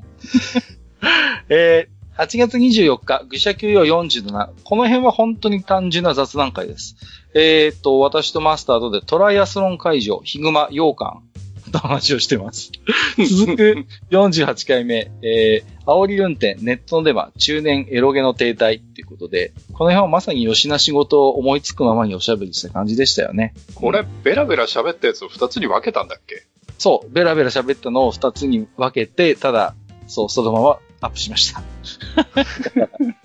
そういう本当に、本当に雑談です、これは、ね。あの、おじさんが普段こうね、あの、なんかこう、もやもやっとしてるものをただ出したという。お互いにね。そうそうそう。そうはい。そう。まあ、トライアス、この頃何が話題になった？トライアスロン会場は臭いとか、不衛生だとか、その辺の話をちょっとした記録がありますね。うん。うんえっ、ー、と、8月31日、えー、愚者級は49回目、愚者級 TRPG 部12、コブニスレア TRPG エピソード1.25、愚者級探索録1、攻撃心の見業は偉大なり。ということで、えっ、ー、と、この辺はですね、メインシナリオからちょっと外れまして、えっ、ー、と、愚者の迷宮だったかな。はい、愚者の迷宮でやってます。はい。愚者の迷宮という、どこかで聞いたような名前のえっ、ー、と、ダンジョンに、まあ、メンバーのうち何人かが潜るというような、えー、回でしたね。はい。で、ことのほかいいアイテムが出るのよね。僕行ったことないんですけど。うん。それがおかしいと思うんだよな。スカウトなんだよな。まあ、今、そこに関してはもう何回も言ってるからいいっすわ。ただね、あの、やっぱりね、サイコロね、強いね、持ってる人間が、ああちゃんと出すべき時に出しちゃってるから。あと、この辺から、いよいよあの、リバース無双が始まるという。そう、リバース無双が始まる。なんでね、一回一回ね、必ずリバースの出番があるの。俺の魔法使用回数一回減っちゃうんだけど。また、ここぞという時に出るからね。素晴らしい。本当に。よ、便利や。便利やね。便利や。さすがにね、俺のメイクのだけのことはあるなっていう自画自賛をしてるんだけど、さすが俺、本当によくできてるわ、と思って。えっと、9月3日、えー、本編です。地下165回、没後30年、渡辺武雄普及のアニメソングということで、ネズミさんをお迎えして、えー、おしゃべりをさせていただきましたね。えー、私が非常に敬愛してやまない作曲家、えー、渡辺武雄さんが今年没後30年ということなので、えー、私が大変思い入れのある渡辺武雄先生の、えー、アニメソングあれこれについて、えー、目いっぱいおしゃべりをさせていただいた回でしたね、ネズミさん。そうでしたね。はい、うん。その後僕はもうずっと自分ちのピアノはほとんどチェンバロで遊んでますね。てててててててててん。うん。いや、チェンバロ、チェンバロの良さっていうのをね、改めてあそこで知ったかな。その後結構ハマってて。はい。あの、うん、まあ、あの時も喋りましたけど、うん、渡辺武雄さんのやっぱ作品ってイントロが印象的なのよね。つかみが非常に。あの、うん、そうですね。ですね。で、印象的な楽器をチョイスして、アルペンホルンであったりとかね。まあ、チェンバロももちろんそうです。キャンディーキャンディー。その辺がやっぱり上手なのよね。ううん。だから、どうしてもアニメソングって尺が短いから、子供たちを掴むために、そういう分かりやすさ、あるいはその掴みの良さっていうところをやっぱり最大限工夫してるんですよね。うん。うん。で、ただ後半ですよ。その、魔女っ子とか、ドキは本当に渡辺武雄無双なんだけど、果たして、ガンダムどうなんだって話を最後にしたのよ。ちょゴットの話じゃないよね。違う、ね。ゴットの話、ゴットの話終わっただろ、さっき。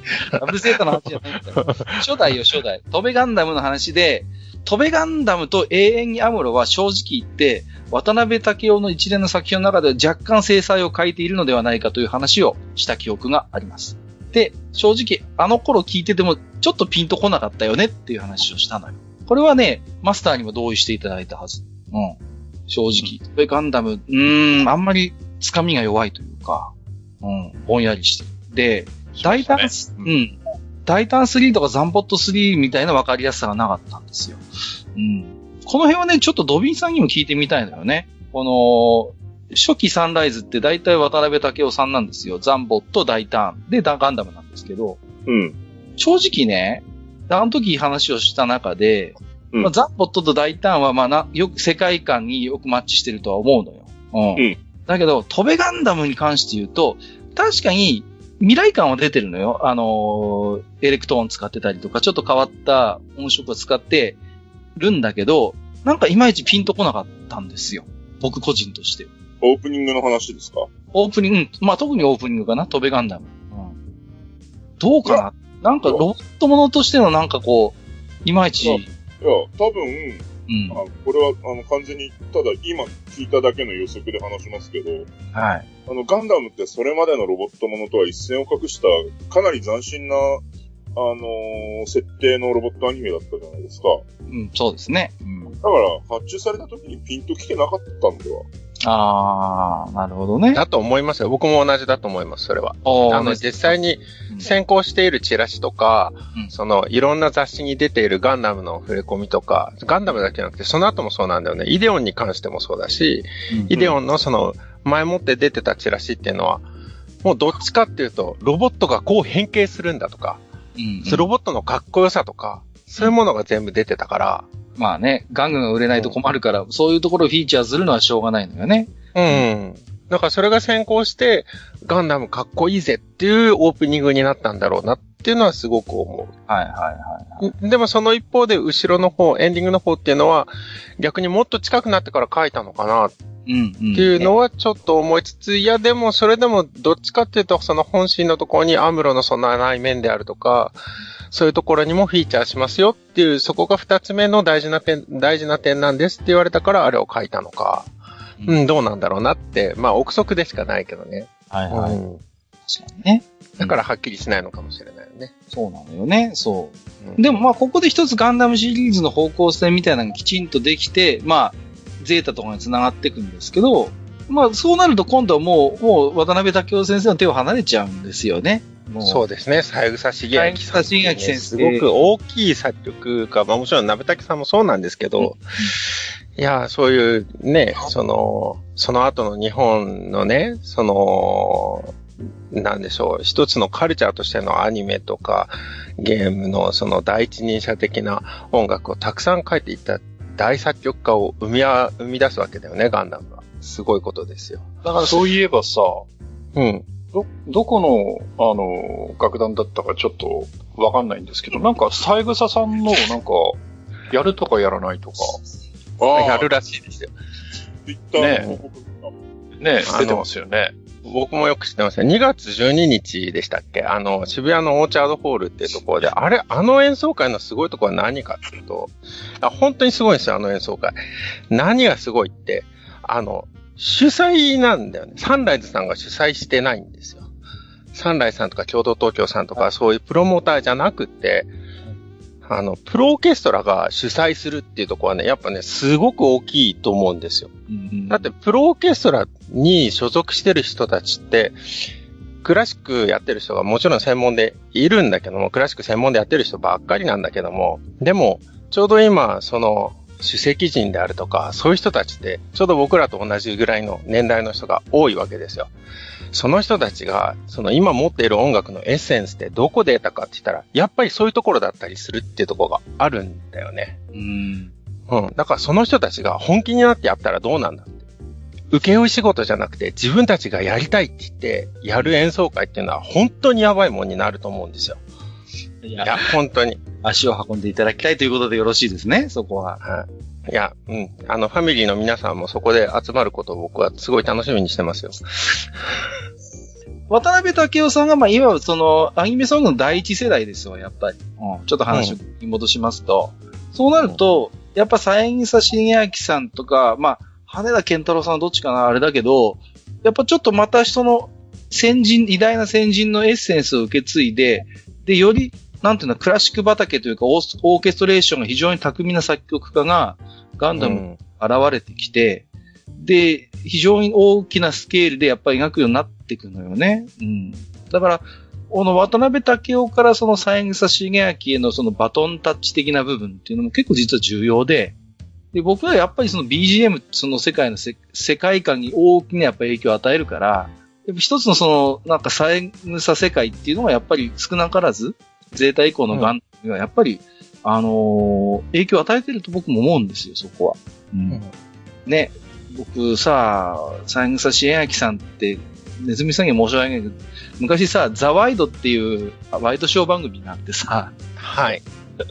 あの、草野さんが、草野仁さんが司会しててさ、あれにたまに出てくるの偉そうなコメンテーターのおっさん誰かなと思って、それが三枝重明さんだったんだよね。ね。AMPM の司会もやってましたしね。そうそう、割とだから軽妙なトークもできる。で、まあマスクもいいしね。まあなかなか面白い人なんですけれどもね。うん、はい。ですね。本当にいい人ですよ。いや、ザワイドのコメンテーターって結構面白い人いるのよね。あの、ウルトラセブンの、あの、脚本書いてた人とか出てきたりとかさ。ああ、そうだったんだ。へえ。そう結構メンツが面白いのよね。あれはね。えっ、ー、と、9月6日、愚者級要は50回目は弱通信その後ということで、はい、この辺は、えー、お便り会やってましたね。9月11日、愚者級要は51、愚者級 TRPG 部13、オブニスレイヤー TRPG エピソード1.5、白自投球の厳しい現実ということで、はい。えっ、ー、と、ここはですね、えー、次回のシナリオをどうするかといったような、まあ、ブリッジの回を取りましたよね、時代ラクセス。はい、そうですね。うん。で、これに向けて、はい。あの、次の依頼を受けるのと、あの、今まで貼られた依頼が結果どうなっていたかっていう途中経過なんかも、ここで話しています、うん。やってました。はい。はい。で、同じく、愚者級は52、9月11日、えー、愚者級 TRPG 部14、ゴブリンスレイヤー TRPG エピソード1.75、愚者級探索録その2、進行するのが公益侵害ありえませんぞ、ということで。ねえ、はい、この辺は本当便利なジダーの真骨頂というか、いやー、本当に大活躍をしてるというね、回に、ね。あまあ、この回はね、抹消したいんですけどね。そうですか？はい。あのね、魔法のブリガンダなんか出すからね、余計なことになって。カチカチになってるんですよね。は、は、カッチカチのキャラクターにいますか？らね。は、は、ねえ。14日。えっ、ー、と、地下166回、対等を語るシリーズゲームメーカー、記憶の断片その3ということで、一つのゲームメーカーに着目をして語るシリーズ会の3回目は対等になりました。はい。いやー、とにもかくにも、ハニガさんが喋ってたプルクラ、ん？だよね。うんうんうん。プリルラね。プリルラ。プリルラ。なんだ、プルクラってなんだ？プル、すごい、僕昔、あの、セブ島に行った時になんか、泊まったホテルの名前と間違えたわ。プリルラ、プリルラの、まあイン、インパクトの強さの、やっぱり、反応もリスナーさんからいっぱいあったかな、というイメージもありますけれども、うん。まあ、いろいろとやっぱり対等ってなんかこう、癖の強いメーカーだけど、面白いよね、みたいな話をしましたね。で、まあ、なんていうのかな。やっぱりこう、アーケードゲームに、やっぱり一つ、源流がある会社らしい、コンシューマー展開もしていた。その辺の話もした記憶がありますね。で、元は何ですか？いろいろね、なんかマスターに教えていただきましたけど、まあ、いろんな変遷のある会社で、うん、そうそうそうそう。なんでしたっけ？ピン、ピンボールだっけ？なんかね。うん。その辺の、えー、手をかけてた頃もあるとかね。僕なんかやっぱりエレメカの印象が強いんですよね、対等ってね。こう、結構有名なエレメカ系は対等が手がけてたイメージもあるしね。うん。そうそうそう。で、本編で全く語ってないくせに、あの、パトラコンは可愛いという、ただそれだけの理由で僕はクレオパトラフォーチュンの画像をブログの記事にさ 採用して、えー、喋ってねえじゃねえかって、えー、突っ込まれたのもこの回でしたね。はい。単純にちょっとパトラコンが可愛かったっていう。はい。まあ、それがきっかけで後々やるんですけどね。はい。えっ、ー、と、9月30日、愚者級は53回目、えー、TRPG 部の活動振り返りということで、ここまでの TRPG 部の活動について、えー、自堕落斎さんをお迎えして、マスターと私とでおしゃべりをさせていただきましたね。はい。はい。この後すぐに愚者級は54、TRPG 部の15回目、えー、ゴブリンスレイヤー TRPG エピソード1.8、即興シナリオ、名探偵からの深遠な推理ということで、えっと、この辺がだいぶ化けの皮が、まあこの前から剥がれかけてはいるんですけど、完全に剥がれてきて、はい。だいぶこいつポンコツだなっていうのはこの辺でだいぶバレてくるということがありましたね。はい。勝手に勘違いして、暴走して、っていうキャラクター付け。あくまでキャラ付けと言っておきますよ、僕は。はい。が、この辺でだいぶ出てきたかなと。キャラ付けか。キャラ付けなんですね。まあ、そこはそれとして、まあ、即興シナリオなんでね、こういう風に簡単に作れますよっていう。いやいやいや。ちゃちゃちゃってやるだけ。ダラクサイさんだからできる。ちゃちゃちゃってやる。なかなかできるゲートではないと思ってます。10月4日、地下167回、緊急配信、富安健一郎さんゲスト、The Art of EA コンセプトアートディビジョン発売迫るということで、なんとなんと、えー、と、以前一度ご出演いただきました、えー、株式会社 EA 代表取締役コンセプトアーティストの富安健一郎さんをお迎えしてですね、えー、と、まあ、一度ゲストにお迎えいたしまして、その後の活動についてであったりとか、改めて出される画集についてあれこれお話をお伺いした回を取らせていただきました。はい。やっぱりね、ネームバリューですね。この回も再生回数が高かったですね。はい。えー、ね、いろいろと、今、公開始まったのかな？映画もやってますよね。はい。で、あとね、本当に話題作の、あのー、映画とか、あとはその小説もそうなんですけれども、最近の活動、あとは未来世界遺産展のね、時のちょっとこぼれ話的な話もお伺いしました。はい。非常に楽しくお話をさせていただきましたね。はい。今回も聞いていらっしゃっていると嬉しいなというところです。僕も改めて買ったんですけど、割とこう、何ですか、あの、被ってる画集っていうか被ってる CG も何点かはあるんですけども、割とコンセプトがまた変わってて、非常に新しいものも含めて、うん。で、あの、なんかめくりやすくなりましたね。ちょっとソフトになってね。うん、今柔らかくなったからね。柔らかくなりましたからね。で、半径もちょっとまた変わってるんで、また経路が変わって非常にこちらもこちらでいいなと思っております。はい。10月15日、地下168回。あの頃僕らを熱くさせたアーケードゲームの女神たちということで、えー、アーケードゲームに登場する女性キャラクターあれこれについてお話をさせていただきましたね。はい。えー、ということで、まあね、あのー、いろいろとまとめていく中でね、もうまあ、私も非常にこう、面白かったんですけれどもね。うん。やっぱ後半はどうしてもね、対戦格闘の話なんかも割と、えー、中心にはなっていきましたけれどもね。うんうんうん。あれですね、こう、スーパーリアルマージャンの話をしまして、シリーズでどれが一番刺さったかっていう話をしましたけどもね。うん。したね。P4、P3 がいいとか。自堕落斎さん的にはどうなのよシリーズどれが一番刺さったとかあります？スーパーリアルマージャンは。5かな？?5 は世代的にもね、うんうんうん。わかる気がしますけれどもね。はい。うん。P2、P3 あたりもね、カルト的な人気はあるんですけれどもね。はい。P5 あたりは本当にでもなんか、宣伝されてきて、なんかこう、単純な脱衣麻雀っていう枠組みをあの頃は超えていたような気がいたしますけれどもね。うん、どうですか？他の愚者級メンバーで、えー、アーケードゲームで印象に残ってるキャラクターとか、ドビンさんとかはいかがなんですか？ジモリさんとかも。そうですね。じゃあ、オイラは言わせていただくとですね。はい。えっ、ー、とね、ギルティギアシリーズのですね、ミリアとディズィっていう女キャラがいるんですけど。はいはいはいはい。いくら吸われたかわかんないぐらいに負けましたね。なるほどね。はい、そういう意味で印象深いと。めちゃくちゃ強キャラでしたから、あの時は。まあ、絶痛の頃なんですけども。もう、本当に勝てなくてね。本当に勝てなくてね。本当にね、もう狂気でしたからね、あの時は、あの時は僕は。ジナさんの持ちキャラ何だったの？僕はファウスト。ああ、なるほどね。めっちゃドビンさん高笑い。ドビンさんはどうです？アーケードゲームで、この女性キャラは印象残ってるみたいなのあります？女性キャラっていうカテゴリーかどうかわかんない。カテゴリーでいいかどうかわかんない。うん。あの、今、レンカがおっしゃったギルティギアシリーズ、ね。はい。おい、やめろ。それ以上はやめるんだ。おじゃあやめようか。ああ。なんだよ。いやもう分かる人にはそこで、その時点で分かるから。それだけヒントが出てれば分かるから。はい。テクストね。うん。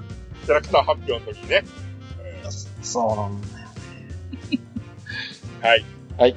みごりさんとかはあんまアーケード行かなかったんだっけ？そんなことはなかったけど、あえて言うなら、うん。えっと、ガンダムのカードビルダーっていうゲーム。はいはいはい。ノエル・アンダーソンっていうオペレーターが印象的でした。ああ、わかるぞ。わかるわかる。わかるかな。はいはい、はい、最近でも、まあ、ちらほら顔出すんだけど。そうよね。うん。うん。いいよね。うん。うん。新しい G ジェネを買ったんですか？いやー、えっと、もうね、世界が違うので。なんかあ、そうですか？なんか、なかなか手出せないです。ああ、なるほどね。そうか。いやー、どうしようかなと思ってるんですよね。なんかね。そう。楽しいは楽しいらしいですけどね。楽しい。ずっとね、フローレンス霧島さんが僕は、あの、追っかけてて、そう。で、ね、今回も出る、出るっていうか、もちろんいらっしゃるので、遊びたいんですけどね。うん。ちょっと、とりあえずちょっとブラッドステインドと、またシビライゼーション始めちゃったんで、時間が吸われちゃってるんで、はい。言うのやれし。はい、はい。次行きます。あ、私は聞かれないんだ。あ、もういいよ。いいよ、別に。ひどいよな。こういうところ、この前 TRPG 会でさ、愚者級ファミリー全員勢揃いって言ったらしいしさ、もう別にいいんだけどさ。ごめんごめん。エズリさん失礼しました。はい。いかがですかあのー、その頃つけたように。いやいやいやアーケードゲーム。メガネ。あの、私はスーパーリアルマージャンやったことないんですよ。あ、そう？うん。うん。なんでかってね、あの、私はホットギミック派でしたから。なるほどね。はいはいはい。ホットギミックとあとギャルズパニックはハマりましたね。あー、ギャルズパニックはね、これはでもやっぱりいらっしゃるでしょうね。うん。うん。あのー、とかそんなことはないの？ん？タイムギャルとかは、そんなことないあ、それはわかんないな。あでも、あ、じゃないか。高校2年生の修学旅行の時に、友達とサンフラワーの中で、サンフラワー。ギャギャルズパニックに二人で合わせて2万ぐらい払ったっていうね。なんとしても全員コンプリートしようっていう。はいはいはいはい。わかるわかるけどね。いい思い出はあります。あ、大変。結構守る。ギャルズパニックでもね、本当なんか、あれよね。あのー、絵がすごい綺麗、綺麗でね。うん。わかるわ、それは。洗練されて、初代から考えるとね、こう、どこで化けたのかな。うん。シリーズ大体遊んでるんですけどね。うん。僕は最後の方のあの、アニメーションのやつしかやったことないですよ。ああ、なるほどね。最初の頃、ギャラズパニック、初代とかは本当になんかまだまだ、あれですよ、リアル路線の アダルトの、うん、でしょ？ちょっとね、あれはね、手をつけられなかったなちょっとね、大人の匂いもしますよね、あれ、うん、でもゲーム性はさ、すごく面白いじゃん、普通に。あ、だって、それはだって保証付きですよ。だって。だよね。ね、陣取りゲームですから、言ってみればクイズ、うん、あれは。うんうんうんうん。ね。だから、そう考えるとやっぱ対等さんがあったから、ギャルズパニックだってあるんですよ。まあ、そうだね。うん。はい。えっ、ー、と、地下、えー、10月25日、あ、いよいよ10月に入ってきました。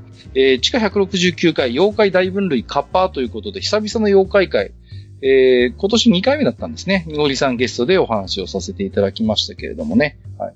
割と今年はですね、メジャーどころを攻めた感じですね。鬼と来てカッパーと来ましたからね。そうですね。あの、僕なりにもいろいろちょっと思うところがありまして。はいはいはい。あ単純に、うーん、まあ、メジャーであるからっていうところも、避けてたわけではなかったんですけど、マイナー妖怪が好きだからっていう、やってたんですけど、ただまあ、メジャーであってはマイナーの部分はいくらでもあるんだなということで。はい。はい。あの、あんまり知らないってことだったりとか、特にカッパなんかはね、あの、カッパって名前がついてるけども、こういう性質持ってるよって言ったら、え知らないっていうことが多かったので、うん。うん。あの、ババアの話もできましたね。えー、ちなみに今年の再生数ランキング第2位でしたね、これね。はい。なんでかなさすが。やっぱりね、そう。カッパで検索してくる人もいるのかもしれないな。不思議なもんね。ポッドキャストでカッパを検索するっていう意味はよくわからないんだけれども。はい。まあ、いずれ数字を持ってるニゴニさんの妖怪会でした。はい。えー、10月。やめます。やめないでください。これ、このうちのキラーコンテンツなんですから、お願いいたします。キラーコンテンツを妖怪に添えるんじゃないの？10月29日、愚者級は55回目、愚者級 TRPG 部16、コブニスレア TRPG エピソード2、平等に降りかかりしは時と灰ということで、はい。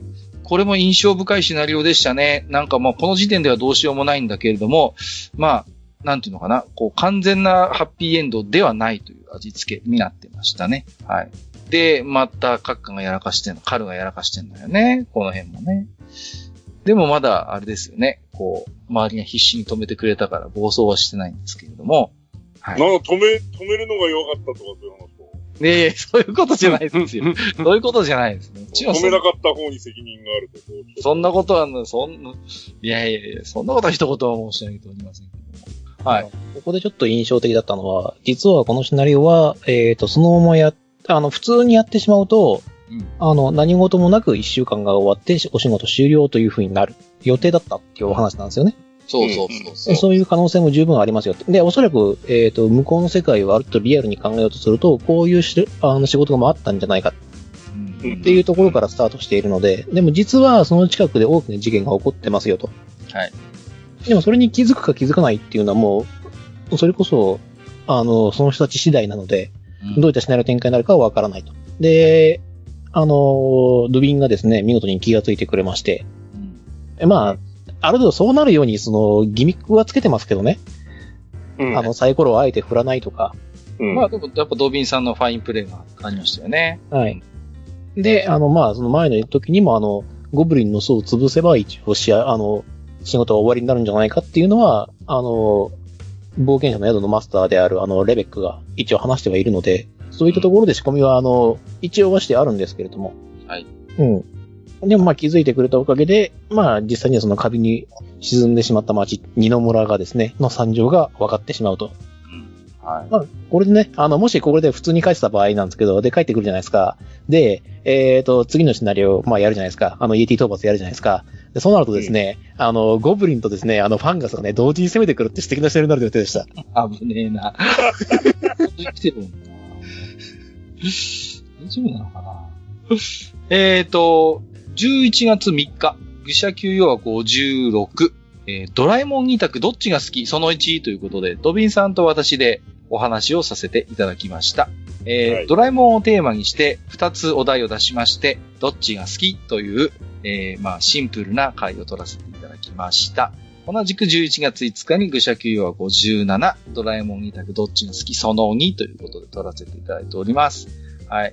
まあね、後から気づくんですけど、結構記憶曖昧なまま二人で喋ってるんで、結構間違ってたことも喋ってたりするんですけど、まあ、それはね、まあ、ちょっとご愛嬌ということで、はい。そうですね。はい。で、まあ、実はね、えー、3番目のネタも用意してはいるんですけども、なかなか撮る機会が恵まれなくてですね。また近いうちにこれも撮れればなと思っていますよ。はい。やりましょう、やりましょう。やりましょう。あれですか？ファミリーでこう、ドラえもんの漫画読んでたよっていう人他にもいらっしゃいます？いや、全く読んでないわけじゃないよ、やっぱり。うん、うん。それはもちろん読んでますけど。うん。うん。僕はテントウムシと新テントウムシは一応揃ってはいるのよね。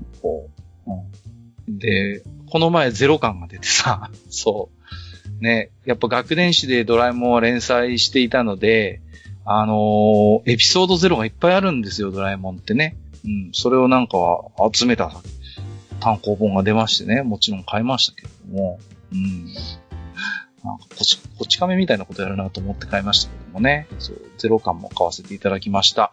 うん。トミーさんこれ僕ね、すごい気に入ってるんですよ、この企画。なんで、またやりたいなと思ってますよ。やります。はい。よろしくお願いいたします。そうそうそうそう。ね。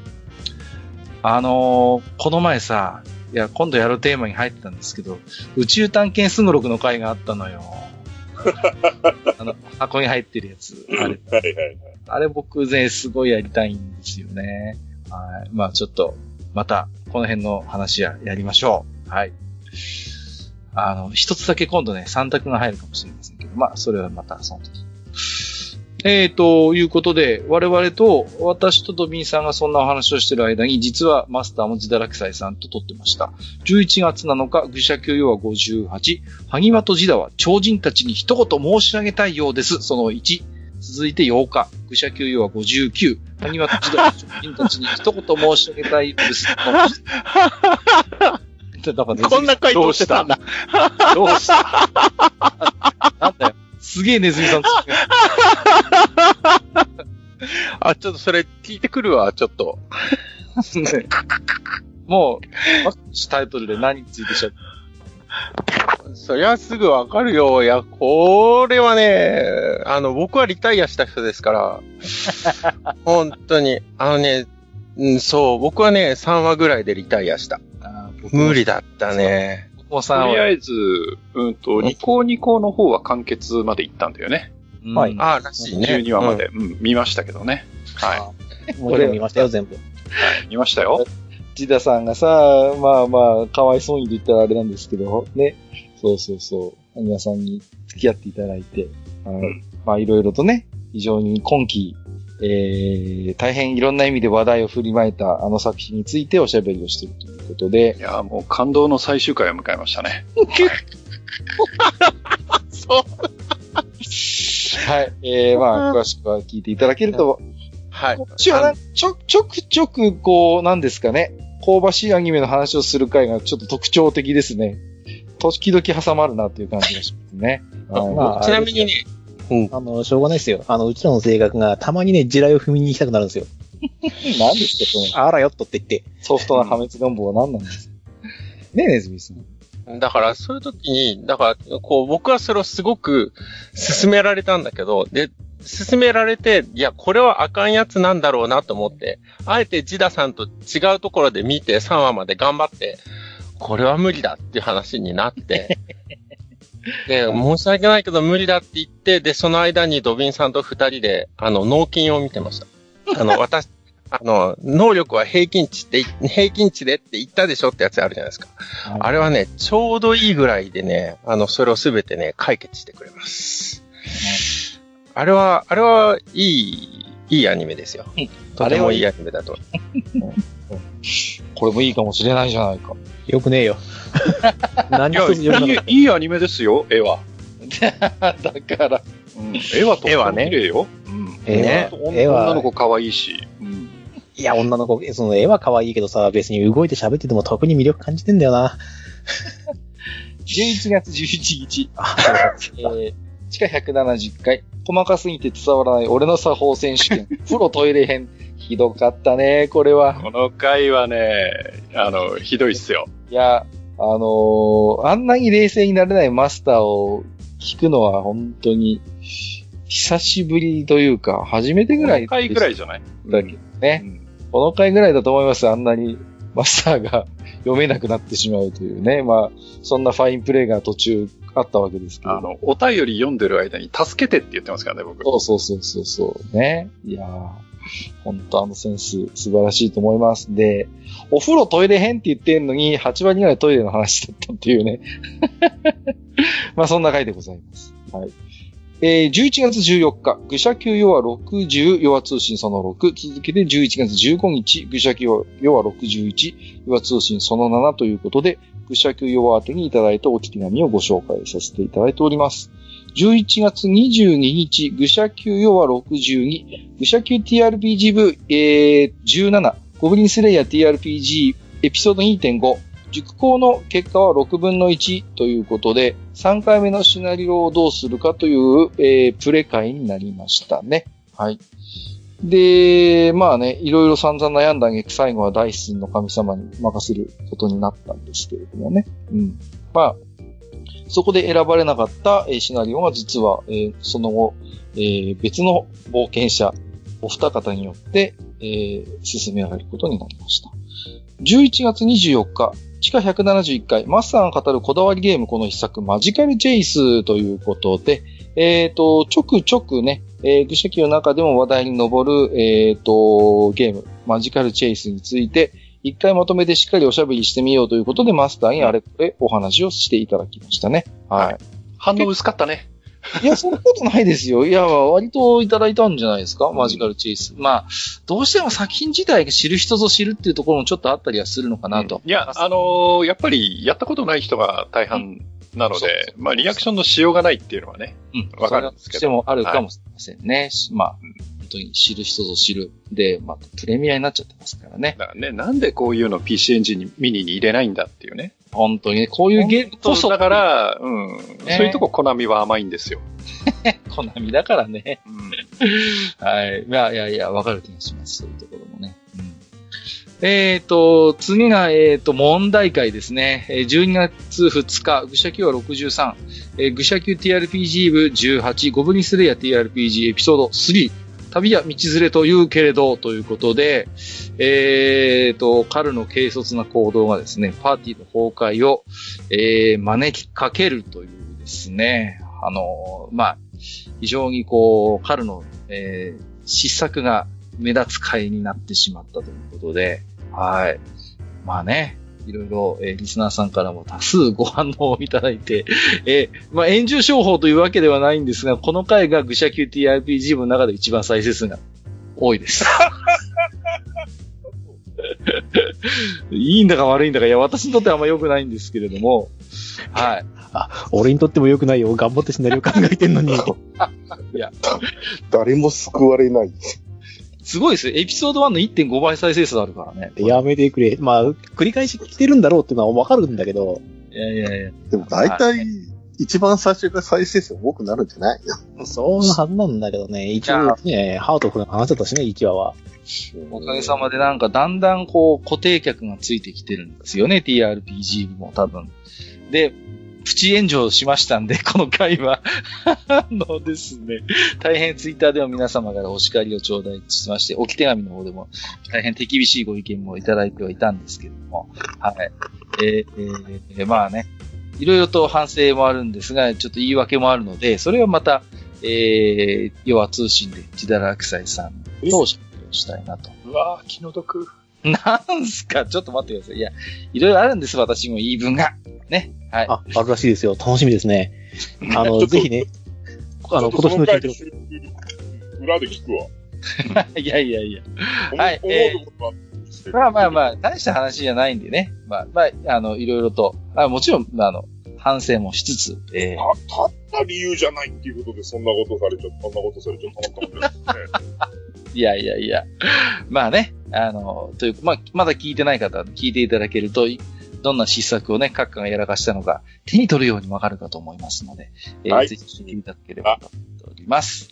あ、の手で。はい 12月9日、地下172回、魔法少女とは何か、憧れを力に変えてということで、えっ、ー、と、閣下が、えー、魔法少女についてあれこれおしゃべりをした回となっておりますね。はい。あの、これについてはね、後で、えっ、ー、と、早速、置き手紙で反応もいただいておりますのでね、えー、どうですか？あの、ネズミさんとか、こう、魔法少女ものって言われると、どういうものが思い浮かんだりするんですか？まあ、窓まりですよね、まずは。ああ。当然ね。魔法少女ってついてますからね。はい。うん、しっかりついてますからね。いやでも、うんまあ、魔法少女だから見るかって言ったら別にそういうわけじゃないけども、まあ、なんでしょうね。魔法少女にあの、独特な魅力はありますよね。なんなんでしょうね、あれね。うん。聞いてないでしょ、172回を。聞いてない。ごめん。それについて喋ってるんだよ、だから。ね。不思議な魅力は何かってこと。今言ったじゃん、タイトル。はい。えー、私はめ、めぐみんが好きだから、それだけで許してください。えー、めぐみん知らないのか？めぐみんは、めぐみん知らずして喋ったか？なんす、め、めぐみ？んうん。そっちは、あの、うん。あの、魔法少女じゃなくて、普通に魔法使い。魔法使いの女の子でしょ？う魔法少女。いいから、いいから。いいから、いいから。ね。いいから。いいから、いいから。落ち、落ちまーす。えっと、まあ、まあ、本編だったんで私はマスタードでおしゃべりしたんですけども、えっ、ー、と、ファミリーの方で聞いていただいた方はいらっしゃいますか？誰も聞いちゃいない。聞いてますよ。だからチェ、チェックしてますってば。白菜さん、真面目だな。ありがとうございます、いつもね。まはい。自分も聞きましたけどね。はい。まあ、世代が違うっていうね、そうそうそうあれだと思いますよね。うん。うん。やっぱ初、初代のサリーちゃんとかはさすがにね。うん。わかんないというか、まあ。前ですから。うん。もう、それこそイメージはあるけれど。うん。物心ついた頃には人気桃だし。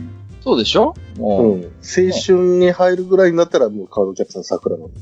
もう、そうやっぱもうね、違いますし、うん、まあ、宝少女っていう部分がなんかもう簡略化されてる時代ですからね。そうなのよ。だからもう一つの、だから魔法少女っていう、だからもうテンプレが出来上がってしまっている。あるいは、魔法少女といった時点でも共通見解が取れてるから、それをもうパロディにしたり、あえて逆手に取る。窓巻きなんかそうですよね。だから逆手に取った演出の道具にしてしまうっていうことが、まあ、もう多分、みごりさんが、まあ、ある程度、この頃ついた頃にはそれが普通になってるんですよね。そうですね。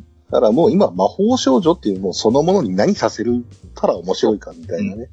そういう時代になってる僕は別に、そっちの日本にも剣網もないし、復活してくれとも思わないんですけど。うん。うん。あの、いい時代だったんだなっていうことがよくわかりました。うん。うん、説明不要だからね。魔法少女って言えばもう通用する時代になっているので。そうですね。はい。うん。藤田落斎さんもじゃあ、せっかく聞いていただいたの感想があればというところですが。これがね、どこから見たかってなるとかなり微妙なんですよね。うん、あの、再放送系とかが割と擦られた、あ、僕はあの、アニメ不毛地帯なんで、あの、同じアニメすごい擦るんですよ、うちの時代、時代地域って。はい。来てるよ。キテレツ大百科でしょ。うん、キテレツ大百科。もうキテレツ大百科はもう多分一生忘れないぐらい1、2、3語れるんだけど、まあそれはいいとして、あの、はい、その時にね、だから、おそらく俺が一番最初に触れたのって、ハイカラさんが通るになっちゃうんですよね。で、あの、その女性のアニメっていうなると。で、その辺から見、でも、ほら、他に見るもんないから、子供だし、あの、はい、5時以降だったんで、やってたのが、もう家帰ってるじゃないですか。外出ちゃいけないんで。うん。で、見てて、じゃあ他に何かあるかなって言った時にやっぱ選択肢ないんですよ。はい。なるほどね。ね。うん。で、見るかって言われたら、その魔法少女中華のイカ、あの、パイパイとか、ボアトリとかもあったことあるんですよ、その時期的には。はいはい、ででも、見ないんですよ。まあ、そうね。その頃には。な、知ってますよ？あの、中中華のイパネマとかいたなっていう話はわかるんですけども、あの、見たことはほぼないんですよね。で、セーラームーンからですね、市民権というか。まあ、セーラームーンが割とだから男の子が見ても、まあ許されるかなぐらいの感覚、まあうちの方はですよ。ああの、感覚はあって、まあアニメ化、あの、7時代にアニメ化してたのはかなりでかいんですよね。それだ、ついでに見るよっていう。そうそうで、普通に男の、男同士で、僕はアミちゃん派とか普通に言えるアニメだったからね、あれはね。僕はまこちゃん派とかさ。言ってても、わあ、キモいって言われない感じだったんですよ、うちの方は。あうちはちょっと派閥がありましたんで。はい、いや、で、僕はもう、ジュピターがずっと好きだったんで、もう、クラスの中で、もう、恥ずかしい話を今話しますけど、ジュピジュピター同盟の男で作ってて、こう、やっぱりジュピターだよなっていう。そう、ただ、ただ何をするかって言ったら、あの、アニメの感想を語り合って、やっぱりジュピターだよなって終わるっていう回を僕は作ってたんですよ、学校の中に。なるほど。でもそこに関しては触らないです。なんだよ、なんか、俺を一人にするなよ、ちょっとそこで。いや、そこは一人にしてもええやろっていう。まあまあまあ、そんな感じでね。まあちょっとまたこの半音の話は、えー、置き手紙見ても。いや、しますかね。まあ、あとはあれですよ。あの、あの、ジュベちゃん話しましょうよ。ああ、ラブリガンタイの秘密。俺だって DVD 全部持ってたから。すげえほんと、いや、あのー、ジューベイちゃんについては、ちょっとだからこの回で喋ってるんですけど、この頃の魔法少女ってもう成長しなくなるのよね、肉体的に。はいはい。なんだけど、ジューベイちゃんって珍しく成長するんですよ。あの、この頃の魔法少女ものとして。それがやっぱりね、あの、新鮮なんですよね、ジューベイちゃんって。うん、うん、そうなんですよね。まあ、変身するとシリアスモードになるっていう。そうそうそうそう、割と、ね、それまでは割とギャグの感じで。うんうんうん。うん、だから、割とだからその、なんていうのかな、その、ジューベイちゃんの面白いところっていうのは、その、なんていうのかな、割と王道の魔法少女ものをやってるんだけども、その肉体的なその、やっぱり成長がそこにちゃんと入ってて、あたかも、その、あれなんですよね、その、自由ですよ。菜の花自由ですよね。確かに主人と、その、まあまあ、ジューベイちゃんっていう、まあ、ある意味同一人物なんだけども、別人であるかのような演出がずっとあるんですよ。あたかもね。うん、そうですね。それ辺が非常に巧みなんですね、ジューベイちゃんって。ね。で、その辺は多分大地先生が非常に、うん、こだわって作ってたんだろうなと思うんですけれども、そのコメディ部分とそのシリアス部分のさじ加減が非常に絶妙でね、うん、よくできてる。だから、マットハウスのアニメの中では僕は結構、もう一二を争うお気に入りですよね、ジューベイちゃんはね。ジューベイちゃんね。ね、1の頃はね、一応、割とあの、全体的なストーリーもシリアスというかね、あの、竜像自身陰るようになるんですけどね、そうそう2になった瞬間にね、シベリア野球になるっていうね、お前何やねんっていう。シベリア野球っていや、でも、それもね、ある意味その野球ものっていう、まあ、ジャンルが一つあって、で、まあ、ジダラキサスもよくご存知だと思うんですけど、もう何でもありの世界なんですよ。時代劇に一応、あの、歴史小説、時代小説を定位は取ってるけれども、もう何でもありじゃないですか、今や。はいはい、シビリア野球どころの話じゃないんですよ、今。もっとすごいのがいっぱいあって、そう。あの、陰徳天皇陵古墳の上で、その、柳生十兵衛とストック天皇の亡霊がバトルをするっていう小説があるんですよ。あの、なんでだからそ、そういうのでも受け入れるあれがあるのよね、そのなんかさ、あのー、野牛ものっていうのはさ。野牛若い転生なんじゃないでもその匂いがするな。すごいんですよ、そうそう。あの、野牛十兵衛は音量と戦う義務があるんですかね十兵衛はね、多分ね、音量と戦う義務はあるね、多分。間違いなくあると思いますよ、それは。いや、ほんと、まあまあ、だから、本当に、なんて言うんですかね、あの、そういう、まあ、ジューベイちゃんってそういうなんか、面白さがあって、世界が実、あの世界がすごい広いようで実は狭いところが、僕そういう話が好きなんですよね。こう、逆世界系みたいな。壮大な話のように見えて、実はものすごい身近な身の回りの話にこう、修練していくみたいな話がやっぱりなんかこう、僕は好きなんですよ。うん。あれもそうなんですよね。えっと、タイトルが出てこない。あれ、あの、ハートミヤクッキャない。なんだっけ ?NHK のやつ。あれ、あれですよ。トビイサミね。トビイサミ。そうそうそうそう。あれと、テイストに似てる。ジューベちゃん、実は。うん。まあ、え？そうそう。だから、そういう作品がやっぱりなんかこう、刺さるんだよね、個人的に。うん、でもあれもやっぱり、うん。僕、広い意味で捉えればやっぱあれも魔法少女であって、うん。でも、同一人物が変身するっていうことではなくて、あたかも別人の非常に、まあ、アダルトな女性に変身するっていう、まあ、本当に、なんていうのかな、こう、男が求める魔法少女像ですよ、言ってみれば。うん、うん、うん。だそういう意味で言うと、僕の魔法少女定義からはちょっと外れるんだけども、まあ非常に魅力的な作品ではあった。なんかすごいこの作品だけいっぱい喋っちゃった。えー、最後ですね、えー、88本目。いや、いっぱい喋ったな。12月20日、愚者級よは64。愚者級リスナー TRPG 部1静かな後半の二人旅ということで、なんとなんと、えー、愚者級ファミリーから飛び出しまして、えー、リスナーゲストということで、大ボスさん、ヘビレオさんをお迎えして、ジダラクサイさん GM のもとで、えっ、ー、と、我々がチョイスしなかったシナリオをお二方で遊んでいただいたという回を、つい先日配信させていただきました。ジダラクサイさん、いかがでした？この回は。いや、思った以上に動くなって思って。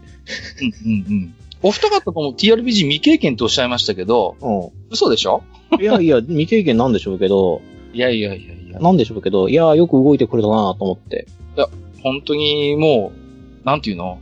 あまり僕より上手いプレプレイングされると困るんで、あのー、もうちょっと下手にやる。だって言うんだったら、あのー、初心者がね、できないような、しっかりとしたロールとか、あの、プレイングを見せてくれれば何の問題もないんですよ、そこに関しては。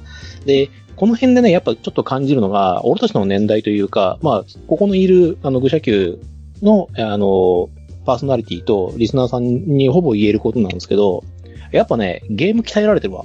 ああ。すげえゲームに鍛えられてる。うん。とか物語とかにものすごい鍛えられてるから。あのね、下地がす、うん、すごいね、しっかりしてるという印象は僕も持ちました、編集していて。うん。うん、僕も編集して全部聞いたんですけど、音つけながら。うん。だけど、やっぱりね、その、まあ、物語、お話としてのそのゲームの、やっぱり基礎体力が違うかな。うん。基礎体力が違うと思うんです。だから、とっさの時に的確な判断もできるし、まあ、パーティーメンバー2名ですから、非常に数の上ではいろいろ不利な部分も感じさせるんですけれども、きちんとお互いがお互いをカバーし合って、ちゃんとゲームを楽しみながら攻略をしている。うん、その辺が非常に巧みでね、うん、ちょっと、まあ正直僕は真似できないなと思いましたね。すげえなと思いました。いや、真似する必要はないんですけども、それよりも上上のプレイを目指していただきたいなっていうのは、あまあそこはそれとしてなんですけど、あのその前にですね、まあ、あの、大ボスさんとヘビレオさんにはですね、あの、綿密の打ち合わせをしていてもらって、うん。割とがっつりこう話してて、どうするどうするっていう、まあ二人だけですし、まあ、あの、ゲストを二人にした、あの、選んだっていうのは、あの、この話を前にしたときに、あの、キャラシーまで作ってくださった方っていうのがお二方だけだったんですね。まあ、反応はいくつかあったんですけど。うん。それは理解してるんですけども、でもキャラまで用意していただいてるんだったら、せっかくだからやってもらおうと。で、二人ぐらいの方が話しやすいだろうと。そうね。うん、はい。で、原作でもあの、二人パーティーって言いますから、あの、新人選手とあの、新人新官とか、それこそ、あののランサーと魔術師でも、コンビも結局は二人コンビですし、うん、そういうのでもいいんじゃないかなと思って、はい、えっ、ー、と、まあ、チョイスさせていただきまして、まあ、実際にやらせていただきました。でね、あの、まだ、あの、やってみたい方いらっしゃればですね、あの、もしキャラクター作成できないよという場合は、こちらでフォローいたしますので。まあね、最近、ジダラクサイさん、えっ、ー、と、ツイッターを開設されたというね。あ別に宣伝しなくてもいいんですけどね、あれ増えても困るし。いやいやいや。で、まあ、愚者の宮殿の公式アカウントでフォローしてますので、そこから辿っていただければ、えー、自堕落斎さんのアカウントを見つけられると思いますので、もし興味のある方はフォローしていただいて、DM なりで連絡取っていただくのもいいかなと思います。多分、リスナーさんが自堕落斎さんに連絡取るのって多分それが一番効率的かなと思います。あ効率的ですね。あの、もしくはあの、キャラクター、こういうキャラクター使ってくれませんかっていう依頼でしたらいくらでもシナリオの種になるので。はい。はい。お願いいたします。よろしくお願いいたします。はい、あとあの、すいません。ちょっと今回の感想なんですけども、あの、謎かけのレベルってあれでよかったですかね？いやー、うん。まあ、相当難しいんで、あれは別にほらもうサブクエストなんで、別にクリアしなくてもいいんですけど、やってる本人としては絶対クリアしたいって思っちゃうんですよね。出した以上は。あのね、うん、あの、ポッドキャストならではの悩みっていうのはあると思いますよ。どうしても展開を、スピードを上げていかなきゃいけないじゃないですか。で、はいで普通の音声だったら、十分に時間取って、リドルを楽しんでもらっていいと思うんですけども、やっぱりこう配信となってしまうと、そんなにプレイヤーさんにたっぷり時間をあげられないのがちょっと苦しいところなのよね、GM として。それはすごい感じるんですよ。だから、そういう意味で考えると、まあもう少し難度が低くても良かったのかなと個人的には思います。その、それはあくまで、あの、ポッドキャストとして配信するオンラインセッションという前提で考えたわけですよ。うん、もちろんね。まあ、実はここは、あの、もうシナリオがもう実は煮詰まってて、あの、あるじゃないですか。筆がすげえ走走っちゃったんですよ。これ、枠組み作ってる時に。はい。でも、できちゃってたんですね。うんうん、ほとんど、その煮詰める前に、その、できちゃってて、で、そこまで考えちゃったんですよ。で、なんで、これ、だから本来メンツの人たちに対して出すリドルのレベルなんですよ。そうそうそう。だから、うん、私たち、私とかね、トビーさんみたいに、悪魔女ドラキュラ大好き人間からしてみると、まあまあ、非常によくわかるんですけれども、まあ、その辺はまたね、あのー、今後また、まあ、リスナー TRPG はあるかどうかわかりませんけれどもね。また、ジダさんがまたその辺はきっと工夫を加えてくださるんだと思います。はい。ありがとうございました。はい、さて、えー、ということでたっぷりお話をさせていただきましたけれども、今年のえー、愚者の宮殿計88エピソードを駆け足で振り返ってまいりました。最後に、えー、愚者級ファミリーの皆様に、自分が出演した、しなかった関わらず印象に残ったエピソードを一本だけ上げていただいて締めとさせていただきましょう。それでは、えー、一番初めにどうしようかな。じゃあ、ネズミさん、えー、今年の愚者の宮殿のエピソードで印象的なものを一本あっていただいてよろしいですか？もうゴットンゴーしかないでしょ、私は。白芸とミコチとゴットン。愚者級は18回目ですね。はい。あんなに自分の気持ちを吐露した回はないと思うので、はい、その妙理につきますね。はい、ありがとうございます。はい。もうちょっとなんか喋りたい？白身いい。もういい。はい。だ、大丈夫。はい。はい、すいませんでした。はい。いえいえ続きまして、じゃあ、自堕落斎さんは、あえて一本あげるなら何になりますか？ないかなない。だって、半分出てるもん、俺。本当？今年は、すごい出ましたよね。要は、要は、が多かったから、となると、あの、ほら、便利使いされてるから、あの、僕呼ばれるじゃないですか。いやいや、そんな、一応ちゃんと考えて、あれしてますよ。遠慮がちに声かけさせてもらってますよ、そこは。はい。考えて、まあ、に、30後半から多分40ぐらい出ちゃってるので、何を選ぶってなるんだとしたら、TRPG って言いたいんですけども、あの、やっぱり大々シリーズかな。ああ、ドビンさんと語りた。はい。そうそう。あえ、単純に楽しかったもん。これ全部足すと多分3時間超えなのよね、これ。そうそう3時間余裕で超える。4時間近い。4時間近いのよね。うん。だから、その熱量ですよね。いや、聞いてて面白かったし、ちょっと羨ましくもありましたよ、僕はね。じゃあ、えっ、ー、と、そんなドビンムシさんはいかがですか、今年1年。うん、大々ですかね。ここは、お二人一ですね。うん。いや、いや、いや、殿下もおっしゃってたけど、単純に楽しかったのと、うん、あとあの、殿下はシラフでやってらっしゃったんですけども、はい。僕は飲んでやってたんで、なんか途中からとんでもないの飲み始めましたよね。なんかいろんなものを僕から突っ込んで。あ、なので、はい。だから聞き返して二度楽しいっていう楽しみ方がああ、自分で聞いててね。なんかこいつ面白いこと話してるな、みたいな。自分じゃねえか、みたいなね。はいはい。わかりますよ、その気持ちは。はい。ありがとうございます。じゃあ、ニゴリさんはいかがでしたか？はい。え僕出てないんですけど。うん。やっぱ、行革運のあたりの方ですか？ん？何何？えっと、まあ、トイレの作法選手権あ、細かすぎつはない。トイレ作法選手権。はいはい。行革ね。ああ、はいはいはいはい。ああれ、農作業をしながら聞いたんですけど。はいはい。えー、若干農作業止まりました。止まるよね。いや、わかります。だって読んでる人も止まってますからね。うん、なんだったら聞き直しましたから。ああちょっと、なかなか普段見られないマスターが見られるという意味でもちょっと貴重かもしれないですよね。うん、俺だったらなんていうかな、冷却水とか言うのかなっていう。なるほど。はい。ありがとうございます。はい。じゃあ、えー、っと、牛社級ファミリーの皆さんにはお伺いしましたんで、じゃあ、マスター、今年1年、えー、振り返ってみて、えー、個人的ベストエピソード、もしあるようでしたら教えていただけますか？性の目覚め。一回目。そこ？まあ、両方だね。両方。はいはい。光栄ですと言った方がいいのかな？ね。いや。やるか。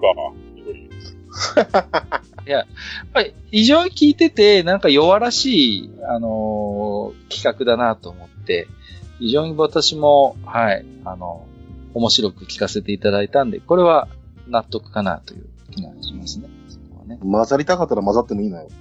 うん。ええー、ちょっと、ね。サッカー性の目覚めに関しては怖くて若干聞きたくない僕はね、僕はちょっとね、大変なことになると思うんで、うん、やめた方がいいと思いますね。僕がね、今の僕があるのは、そのやっぱり、その性の、うん、僕の場合はね、第三の目が開いちゃったのよね、こう。三つ目が通るようになったんですよ。カッと開いたんですね、意見。まあ、まあまあ、それぐらいにしときます。不倫しかなってないんだけど。あね、三つ目が通るようになってしまったので、はい。はい。はい。はい、ありがとうございます。じゃあ、えー、っと、僕はね、あのー、あれですね。うーん、なんか選べないな。まあ、ただ、ちょっと総論的な話になっちゃうんですけど、今年からね、まあ、ヨガが始まって、初めて私やマスターが出ない愚者の宮殿っていうのが始まったんですよね。それが今年だったんですよ、要は。だからそれが多分愚者の宮殿的には一番大きなトピックで、愚者級ファミリーの皆さんが主役の回っていうのがあ出てできて、非常に個人的にいいなと思ってます。うん。で、愚者の宮殿って、まあ、メインパーソナリティってことで一応、萩和さんと私がやってますけど、まあ今日聞いていただいてわかりますように、本当に愚者級ファミリー愉快なメンツが揃ってますので、今後も、まあ、私たち二人がメインでメインでっていう感じではなくて、愚者級ファミリーの皆さんで、ワイワイできるようなエピソードを来年も少しでも取れればいいかなというふうに思っております。はい。そんなところかな。まあ今年は非常にね、だからそういう意味で言うと、武者の宮殿大きな変革のあった、えー、年でしたので、まあこのスタイルがね、合う方合わない方いらっしゃるかと思うんですけど、またね、お付き合いいただきます方は、来年も武者の宮殿、ぜひお耳のお供に、えー、聞いていただければなというふうに思っております。えー、よろしくお願いをいたします。えー、ちなみに、えー、再生数で考えますと、一番再生数を稼いだのは、えー、9月24日配信の地下166回、対等を語るシリーズゲームメーカー記憶の断片が最高再生数をいただいております。ありました。そうだったんだ。そうなんです。はい。えー、ということで、えー、本日はですね、愚者級ファミリー全集合2019年の愚者級を振り返る大忘年会と銘打ちまして、今年1年の、えー、配信エピソードを振り返ってらせていただきました。えー、今年1年お付き合いいただいた皆様ありがとうございました。また、今年から途中から愚者の宮殿聞いていただいた方もですね、ぜひ今日の、えー、お話を聞いていただいて興味を持った回がもしありましたら、えっ、ー、と、公式ブログに近道を貼り付けてます。萩和さんがご用意いただいている、えー、近道が、えっ、ー、と、ブログの右側にありますので、そこからリンクを辿っていただいて、えー、もう、ポッドキャストアプリ上で聞けないエピソードもすべて聞けますので、初回から。そこからぜひ聞いていただければなと思っております。はい。ということで、えー、リスナーの皆様、本日もありがとうございました。そして、ご出演いただいた愚者級ファミリーの皆様、どうもありがとうございました。ありがとうございました。ありがとうございました。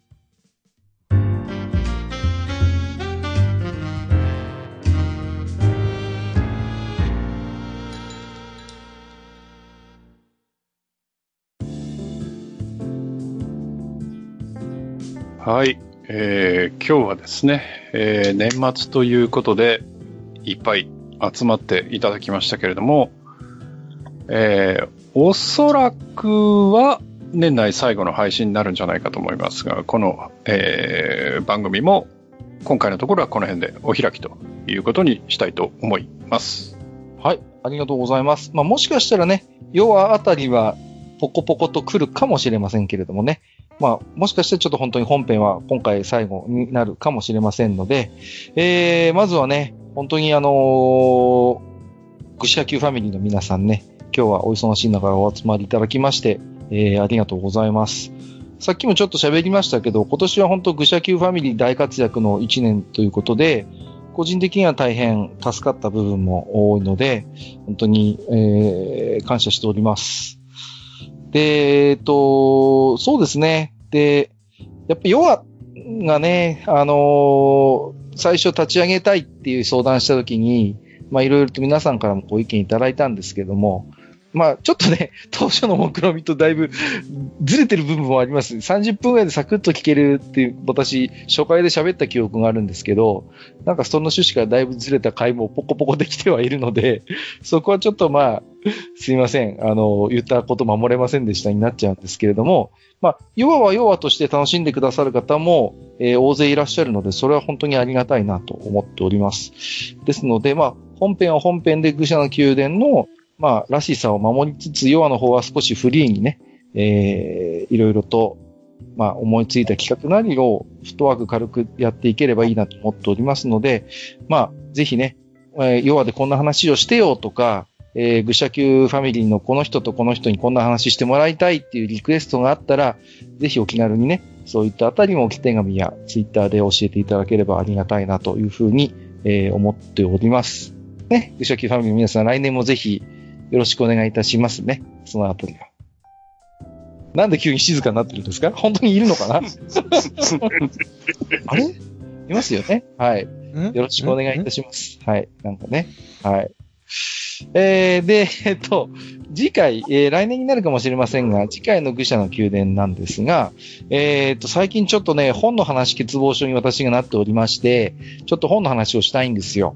で、題しまして、各館2019年読んだおすすめ本レビューということで、まあ私、愚者の宮殿取りながら、まあ片方では結構本を読むのが好きなんで本読んでるんですけど、えー、2019年、まあ収録ベースでは今年読んだ本の中で、これはちょっと面白かったなーっていうような本を、えー、いくつかちょっとピックアップしてご紹介を、できればジャンルを少し分けてね、えー、お話ができればなと思っております。はい。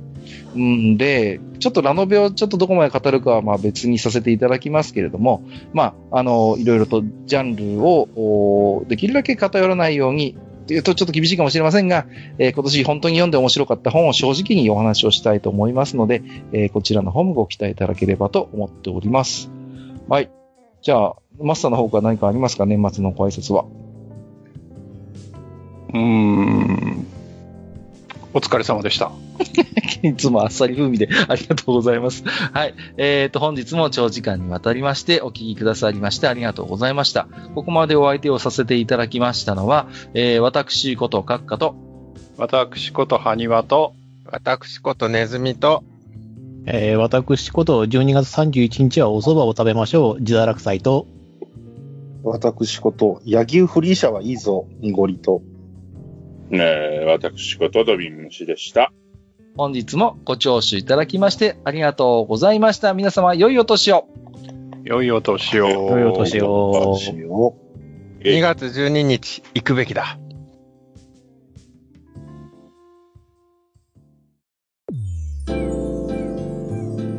めんどくさいおっさん二人と愉快なゲスト、そして皆さんのお便りで成り立つバー、愚者の宮殿。当店では生命線である皆さんのお便りを募集しております。お便りは当店のブログの投稿フォーム、または Gmail で受け付けております。Gmail アドレスはフールパレスアットマーク Gmail.com。フールパレスのスペルは f-o-o-l-p-a-l-a-c-e です。また、ツイッターでハッシュタグ、愚者の宮殿をつけてつぶやいていた場合には、そのツイートを当店にてご紹介させていただく場合がございます。自転車操業の当店を救うお便り、お待ちしております。